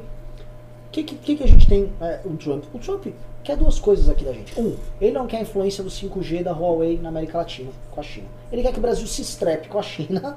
Né? Tipo assim, ó, vai lá, me ajuda a não ter Huawei aí na América Latina. O Brasil seja o otário que lidera esse processo aqui para se queimar com a China. Ao mesmo tempo, ajudar ele a ter alguma saída ali na questão da Venezuela. Ele não quer muito mais do Brasil. Também acho. O Trump É está cagando pros valores ocidentais. O que o Trump gosta de ocidental é o seguinte: deixa eu pegar a minha quinta mulher ocidental aqui que eu vou comer, que era uma ex-atriz ou uma ex-modelo. potranca. É Eu isso. trocar Ivanka pela puta. É, é isso. O Trump, o Trump é isso. O Trump não tem nenhum amor pelo. pelo ah, eu só vou salvar você. Não tem porra nenhuma. A galera Não tem mesmo, fantasiou. porque agora ele tá financiando o Partido Comunista de novo, né? Indo contra o que o Bannon tava falando. O Bannon fez um, faz um puta discurso também, falando que quem financiou a- a- o crescimento do Partido Comunista Chinês e a tortura É. da população foi o Wall Mas, Street, assim, foi é- não sei o que, e agora tá mesma, mesma coisa. Mais ou menos, porque quando. O, o Trump é um nacionalista americano. Ele, ele não é quer. nacionalista. Não, ele é. ele fala que ele é. Ele Não, não, eu fala acho que ele é. Ele fala, Eu não, acho que não é. é. Não é. Veja, quando ele faz um acordo para a China comprar grãos dos Estados Unidos, ele está defendendo o agro americano. Ele está fazendo um acordo que é Sim. benéfico Sim. para um setor da economia dele. Então ele está agindo de forma nacionalista ao fazer isso. E é, ele ter um bom acordo com a China é reverter essa tendência. Porque o problema dessa tendência, que foi estabelecido pelos republicanos e pelos democratas, é que os acordos com a China que eles tinham eram uma coisa em que a China ficava rica e os Estados Unidos ficam fracos. É um acordo que beneficia o seu parceiro. Eu sinto que o Trump está querendo colocar a coisa de uma maneira invertida. Vamos fazer um acordo para beneficiar os Estados Unidos também. Como a China não é idiota, ela vai fazer um acordo que seja de uma maneira equilibrada. Sim. E isso gera uma equipolência de poderes. O ponto é que o Brasil Minha gente, o Brasil é um país em desenvolvimento. O Brasil tem problemas sérios. O Brasil não tem margem de manobra para ficar pensando geopoliticamente. o Brasil tem que ser o seguinte: a China vai comprar da gente, a gente quer vender. Vende, vende, vende tudo que puder. O chinês quer comprar, vende e acabou. E, cara, não tem margem de, de, de ficar fazendo cálculos geopolíticos. O Brasil é um país em desenvolvimento, com a economia fodida. Sabe o que é uma coisa muito louco? A China, quando ela tinha inclusive um PIB menor do que o do Brasil, tô voltando lá para os anos 80, a mentalidade da China, primeiro de tudo, antes de se tornar um monstro geopolítico, é vou vender, eu vou vender, É eu vou vender. Pra me todo traz- mundo. Eu vou vender pro mundo, eu vou quebrar patente, eu vou fazer bugiganga, eu vou vender, vou vender, eu vou vender. Eu preciso alimentar 2 bilhões de bocas. É 2 bilhões de bocas. Eu preciso alimentar essa gente aqui. Não é tanta vender. gente assim, não, mas é perto disso. O quê? 2 bi? É, A China tem 2 bi, não tem? acho que não. Acho que não tem tudo isso. Eu vou botar um Tem pessoa? Tem? Já tem 2 É, bi? população China aqui, ó. Nossa! A Índia tá com 1.2, 1.3? Eu pensava que era tipo um ponto Não, não, não. Errei. 1.36 bi. 1.36? Ah, tá. Então a Índia Cara, aqui, a, a não, a Índia Índia aqui empatou. empatou? É, tá, tá com 1.33. É? Tá quase lá. Mas Ah. Sim, mas é gente pra é cacete. gente ainda. demais. É muita gente. né? Bastante. É. E aí a China, e realmente, e a curva de crescimento dela, de população, realmente tá, tá ficando flat. Eu acabei de pegar aqui. É. O, o- o- a China, cara, cresceu, porque assim, você querer ser duro e ir pra treta geopolítica, a não ser que seja a Rússia, porque você tem muita arma. E você É. tá, assim, você tá. A Rússia ela tá no coração da Eurásia, ela faz fronteira com todo mundo que importa e tem Isso. muita bomba. Isso. A Rússia, a Rússia é isso, olha só, eu tenho muita bomba, eu tenho gás natural, se vocês vão passar frio, senão. É, a Rússia é um cara magro e pobre com uma bazuca. É, é isso. Então, o cara, qual é o poder dele? O poder dele é meter a bazuca na cara de todo É, mundo. É isso que ele tem que fazer. É, é, o- então a Rússia é um caso muito. Porque o PIB da Rússia é menor do que o nosso. A É. Rússia nunca tá bem. Só que é o seguinte, a Rússia, ah, não tá bem, eu vou fazer também, vai ter que me ouvir, caralho. E a Rússia não é a terra do Sambariló também, né? Não, a Rússia tem dono, o Putin é dono, manda ali. Então, assim, quem o Brasil pensa que é. Não o Brasil, né? Nós brasileiros temos que almejar grandes coisas, mas quem essa turma pensa que é, achando que, não, nós vamos resgatar o Ocidente. Meu irmão, você tem que passar a regra de ouro na Câmara. Você tem que fazer as pessoas cagarem numa privada e não num buraco, porque a gente Exato. não tem saneamento básico. Exatamente. né? Aí foi com esses sonhos idiotas, aquele discurso na onda do Bolsonaro, os discursos do Ernesto, res- a cristandade, não sei o quê. Esquece, cara. Deixa isso pros intelectuais, vão pensar e tal. Esquece isso. Bora continuar? Bora? Bora. Caralho, Sidney. já passou das 10. Já tá. Vamos É isso acelerar. aí, tem bastante pimba aqui ainda, hein? Vai, então vamos acelerar. Ó, Sidney Araújo Vieira, pimbou 10 reais. Podem comentar um pouco sobre a nota do MBL que fala da nomeação do reitor da UFPE? É que a eleição do reitor aqui é feita através do voto entre alunos, professores e funcionários. Cara, eu não tô muito a par disso. O MBL de lá tá bem a par, tô vendo o debate disso. Mas parece que assim, o Bolsonaro ratificou um cara que é bem é, Lula livre, né? É.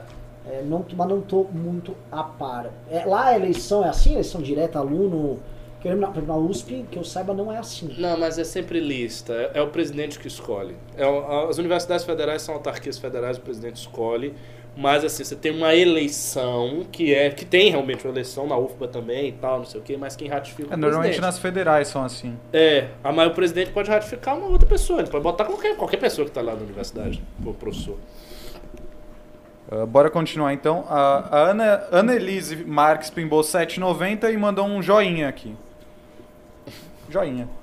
Ah, continuando aqui, o Edu Costa pimbou 5 reais. Edu, é, Bolsonaro já mandou fazer a próxima eleição com voto impresso? Uma pergunta. Tem Isso isso. tem isso. parado, mas também ficou parado. Esqueceram essa parada O, do T- o TSE impresso falou que não né? tinha dinheiro. É. Ó, e a- e a Annelise A Marques Profundão pimbou. teve pra Agora é caralho. engraçado, mas- mas ninguém agora nunca tem- mais falou. Sim. Vocês observam, ninguém nunca mais falou esse Não, negócio de e- voto e, é impresso. verdade, Sumiu, agora tem uma outra questão. Precisa né? de dinheiro pra fazer Quem congresso, sobre né? o orçamento é o executivo. Agora é o Bolsonaro que vai falar pra quem tem dinheiro e pra quem não tem dinheiro. Eu não, é, realmente, eu tô, eu tô indo. É verdade, isso ficou, meio- ficou largado. Sumiu. Ficou largado. Ó, e tem aqui um pimbaço da Annelise Marques, Não, foi o foi o R$74,90. O STF não tinha dinheiro. A Annelise Marques falou assim: parabéns, pessoal. Muito obrigado. Poucas palavras, Annelise. R$ 74,90, Analisa. Pode mandar mais 25 reais e levar ingresso para o nosso quinto congresso. Isso é verdade. Ó, e teve aqui também um pimbaço de 100 reais, mas a mensagem foi retratada. Mas agradecemos mesmo assim. Eita, estranho isso. Como? Um pimbaço de 100 reais, mas a pessoa Quem- retratou a mensagem. Quem mandou? Não mostra quem mandou? Não, só mostra uma conta vazia. Eita, então tá bom. Muito A obrigado. pessoa voltou atrás. São os laranjas. Ah, a pessoa É. desistiu. Isso. Então despimbou. Ó, tem aqui um Deve outro um pimba gordo, da, Eu ficaria do A10 e da um a Pavline Correia, 5 reais. Oi, meus amigos, tamo junto. Abraços para Goiás. Olá. Nos vemos no Congresso. Tamo junto. Opa! Bom, traga Pequi. Ó, e agora, agora a gente tem algo novo aqui no chat, hein? Hum. Tem um novo tipo de gado. Não é mais lágrima no olho, não é mais Ah. carinha com óculos. é um Vaporwave. Oba, nosso Opa. primeiro Vaporwave? Opa. Isso, o primeiro Vaporwave. É um dia grandioso. Ó, Tef Ferrari, confirmando que a Ferrari vai de mal a pior, pimbou dois reais. Qual a relação do Alessander Mônaco com o MBL? Bom, Ele é o dono do Ele é o MBL, dono tá do. Ele fundador. Tem, tem, tem uma, assim, ele é o, é o proprietário. Ele, ele- Fala em sério daqui a pouco. É, mas é verdade. Não, não, mas essa pessoa passa se aqui- você, vi- se você virar essa- esse quadro, tá escrito atrás assim, o MBL sou eu. É. Inclusive, ele ele nos deu esse ursinho aqui com esse chapéu de alumínio para que você possa criar teorias a respeito dele. Olha que legal. É, o pessoal aqui no chat também tava pedindo ele, hein? O Urso Ursal. Urso Sal. Ah, ele não falou hoje, né? Você Não. sabia? O urso fala? Não sabia. Fala. Vamos botar ele aqui. Vamos lá. É, O nome dele é Urso Ursal. É, deixa, deixa Ursal. eu Tira, tira dessa Ah, história. foi, foi batizado pelo chat. Muito bom. Apresenta aí, Urso. Vamos lá. Urso Ursal, tá aí? Ai, cara, tudo bem? E aí, Urso Ursal, o que, que você acha aqui dos gatos no chat? Nem sei o que você tá falando. A terra é plana. Sério, mano? Ah, eu ouvi falar. Professor Olavo. E os russos? Como vão os russos? Estão com a China tentando destruir a civilização ocidental. É isso aí. Volta aí, Renan. Já, já é 10 horas. Que demais. Ó, é a Tef Ferrari Pinball mais dois reais aqui, ó. Ela tá sem parar aqui, ó. Vamos falar de coisa boa. Dissertem sobre o Left Dex. Cara, assim, é, não se fala sobre, sobre gado. Não, Não, até fala, mas não por dois reais, não né? por dois Desculpa. reais. É, a assim, de Aqui, dois reais é aqui livre. não é PSL, aqui o dinheiro é privado. Se você Privado. quiser que a gente E a disserte, regra aqui é o você seguinte: tem que você tem que fazer um pimba pelo menos uns 10 reais. É. Do pimba de 2 reais a gente lê. É isso aí, ó. E Ela continuou, ó. Ela falou, pimbou mais dois reais. Olá, amigo Renan. Fala mais sobre o Alessander Mônaco. Ele é o máximo. Ele é amazing. Amazing. Amazing. Eu achei que essa pessoa tá maliciosa, né? Lógico que tá. é- é Essa turma Minion aí. Mas ela tá pagando pra ser Ela tá maliciosa. pagando, deixa deixa- ela. é, é. Pode ser maliciosa. Quem quiser ela ser é malicioso e pagar, é super Ela é, o- bem-vindo. é isso, o perfil então ela tá falando essas É, o coisas é aí. quem quer ser malicioso de graça. O cara quer pagar pra ser malicioso, pode Vai pagar. lá contar pra sua turma que eu sou da Tarica, viu? E sei do, todo o passado islâmico aí do Olavo de Carvalho, com detalhes. Isso é verdade. É verdade, eu tava vendo aquele vídeo da filha do Olavo. Você já viu o negócio da barca egípcia? É verdade que ele, é verdade que ele se trancou num porão e, e fez um barco dentro do porão porque ele queria Eu é não que é? estava lá. Tran- Não, transmi- eu não transmigrar, sei, é mas, que é que mas tudo É pode transmigrar? Porque, qual, qual é a ideia de transmigrar dentro do barco? Não sei. E ele se fechou, e ele, e ele tipo, realmente subiu uma parede de tijolo pra se fechar dentro do porão. Eu não sei. Ah, tipo um sarcófago. É, que- ele, segundo a filha dele, ele entrou, tinha um porão lá na casa deles, ele entrou lá um monte de argamassa e tijolo, e aí ele colocou os tijolos e se ergueu uma parede dentro do porão pra ninguém sair. Mas assim, as coisas da. Heloísa também é complicado, porque ela é meio maluca. Ela já disse que eu sou bruxo. E... Ah, ela- ela é nova- ela puxou- Heloísa é ela a puxou pessoa, o pai. é pessoa complicada. Ela puxou o pai. Mas eu sei que o Olavo antigamente, na década de, de 70, 80, ele tentou converter ao Islã uma pessoa que eu conheço pessoalmente, contou O, toda a o história Ola- o detalhes. Olavo é tipo um Paulo Coelho, assim. É, é um cara que percorreu vários esoterismos. Ele foi do grupo de Idrissá, foi do quarto caminho de Gurdjieff, depois encontrou René Guénon, astrologia. É um cara que percorreu, conhece bem assim, os meandros do esoterismo. É um cara bem esotérico. Ah, bora continuar então. Aqui, ó. O pimba do Ale Ribeiro, 5 reais. Sem chance de Moro no STF? Se não for Moro, quem vai? O Zanin? Puta. Olha, cara, cuidado com as coisas que você fala, porque a É, chance disso não acontecer possa ser alta. É, pois é. Esse aqui é patriota, que afinou Ninguém diria que um petista ia ser da PGR É. e fui. Ah, para com isso, senão o PT volta. É, é, é, não, verdade. Vamos parar. Vamos parar com essa... É o seguinte, estão comentando muito de Fa- Marcos Pereira, que nem jurista é, presidente do PRB, do Republicanos, No STF? no STF. Fazendo o quê? Ministrando, é, fazendo o que o Toffoli faz. Não é possível isso. A- Meu Acho, Deus do céu. acho digno. Se a gente fica falando que o Já, isso, bolsonarismo é o isso, petismo isso de já ro- isso já rodou na imprensa, já, não Velho, nenhuma novidade. Isso seria uma coisa muito absurda. Pra agradar o Edirzão. Muito absurdo. Muito absurdo. Mas enfim, vamos Eu não me surpreenderia. Bora seguir. Ó, tem aqui um pimba de 5 reais do Matheus Bueno. Reforma eleitoral partidária, candidaturas independentes, dinheiro público não tem que finan- financiar partido. Deveria financiar saúde, segurança e educação. É, no mundo ideal. É isso aí. Ó, e o último pimba aqui da noite. Gabriel Davi Lima Fajardo, pimbou dois reais. Doar com malícia. Uau, libera geral, tudão.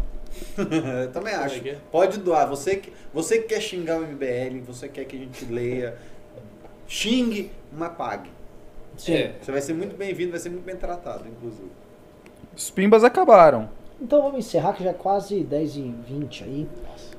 Pessoal, contando com a figura de. O, o- o- como é que é o nome dele? Ursal. Ursal. O- Ursinho Ursal. Ursinho Ursal, que está protegido contra é, invasões eletromagnéticas aí Dos dos Illuminati. É. E aí? Os globalistas. É. Os globalistas estão chegando. Cuidado. Contando com ele. estão chegando. estão chegando os globalistas. globalistas. Essa música é muito boa. Então é o seguinte, é, com o Ricardo aqui, É. com o Pedro Deirô, com os Minions que vieram assistir aqui, um beijão pra O eles. Mônaco, que O doava Alexander dinheiro Mônaco, que, que com certeza ele ele tá num, num esquema, como é que eles colocaram? Num esquema de racha aí. Fez rachadinha ao vivo. ao vivo. Mano, brilhante. Sim, a gente pegou o caso do Flávio e falou. é, Tem gente precisando de chapéu de alumínio. é, é, não, não, não. Ó, ó. Mano, brilhante o caso. Vocês estão muito bem. Por isso que vocês estão tornando o governo cada vez mais, mais forte. Vai dar certo Vai dar muito caralho. certo esse plano. Então é isso. Agradeço demais a todos. Quinto Congresso do MBL. Aguardo todos vocês. Um abração. Acabou? Acabou. Beijo. É isso aí, galera. Por hoje é só. Quem pimbou, pimbou mais 100 reais aí, manda e-mail para tv.mbl.org.br. Valeu pelo último pimba aí, Fabrício. E é isso. Ah, se os gados aí quiserem ir no congresso, pimba mais 94 aí que o ingresso é de vocês. Falou. Olha como chega.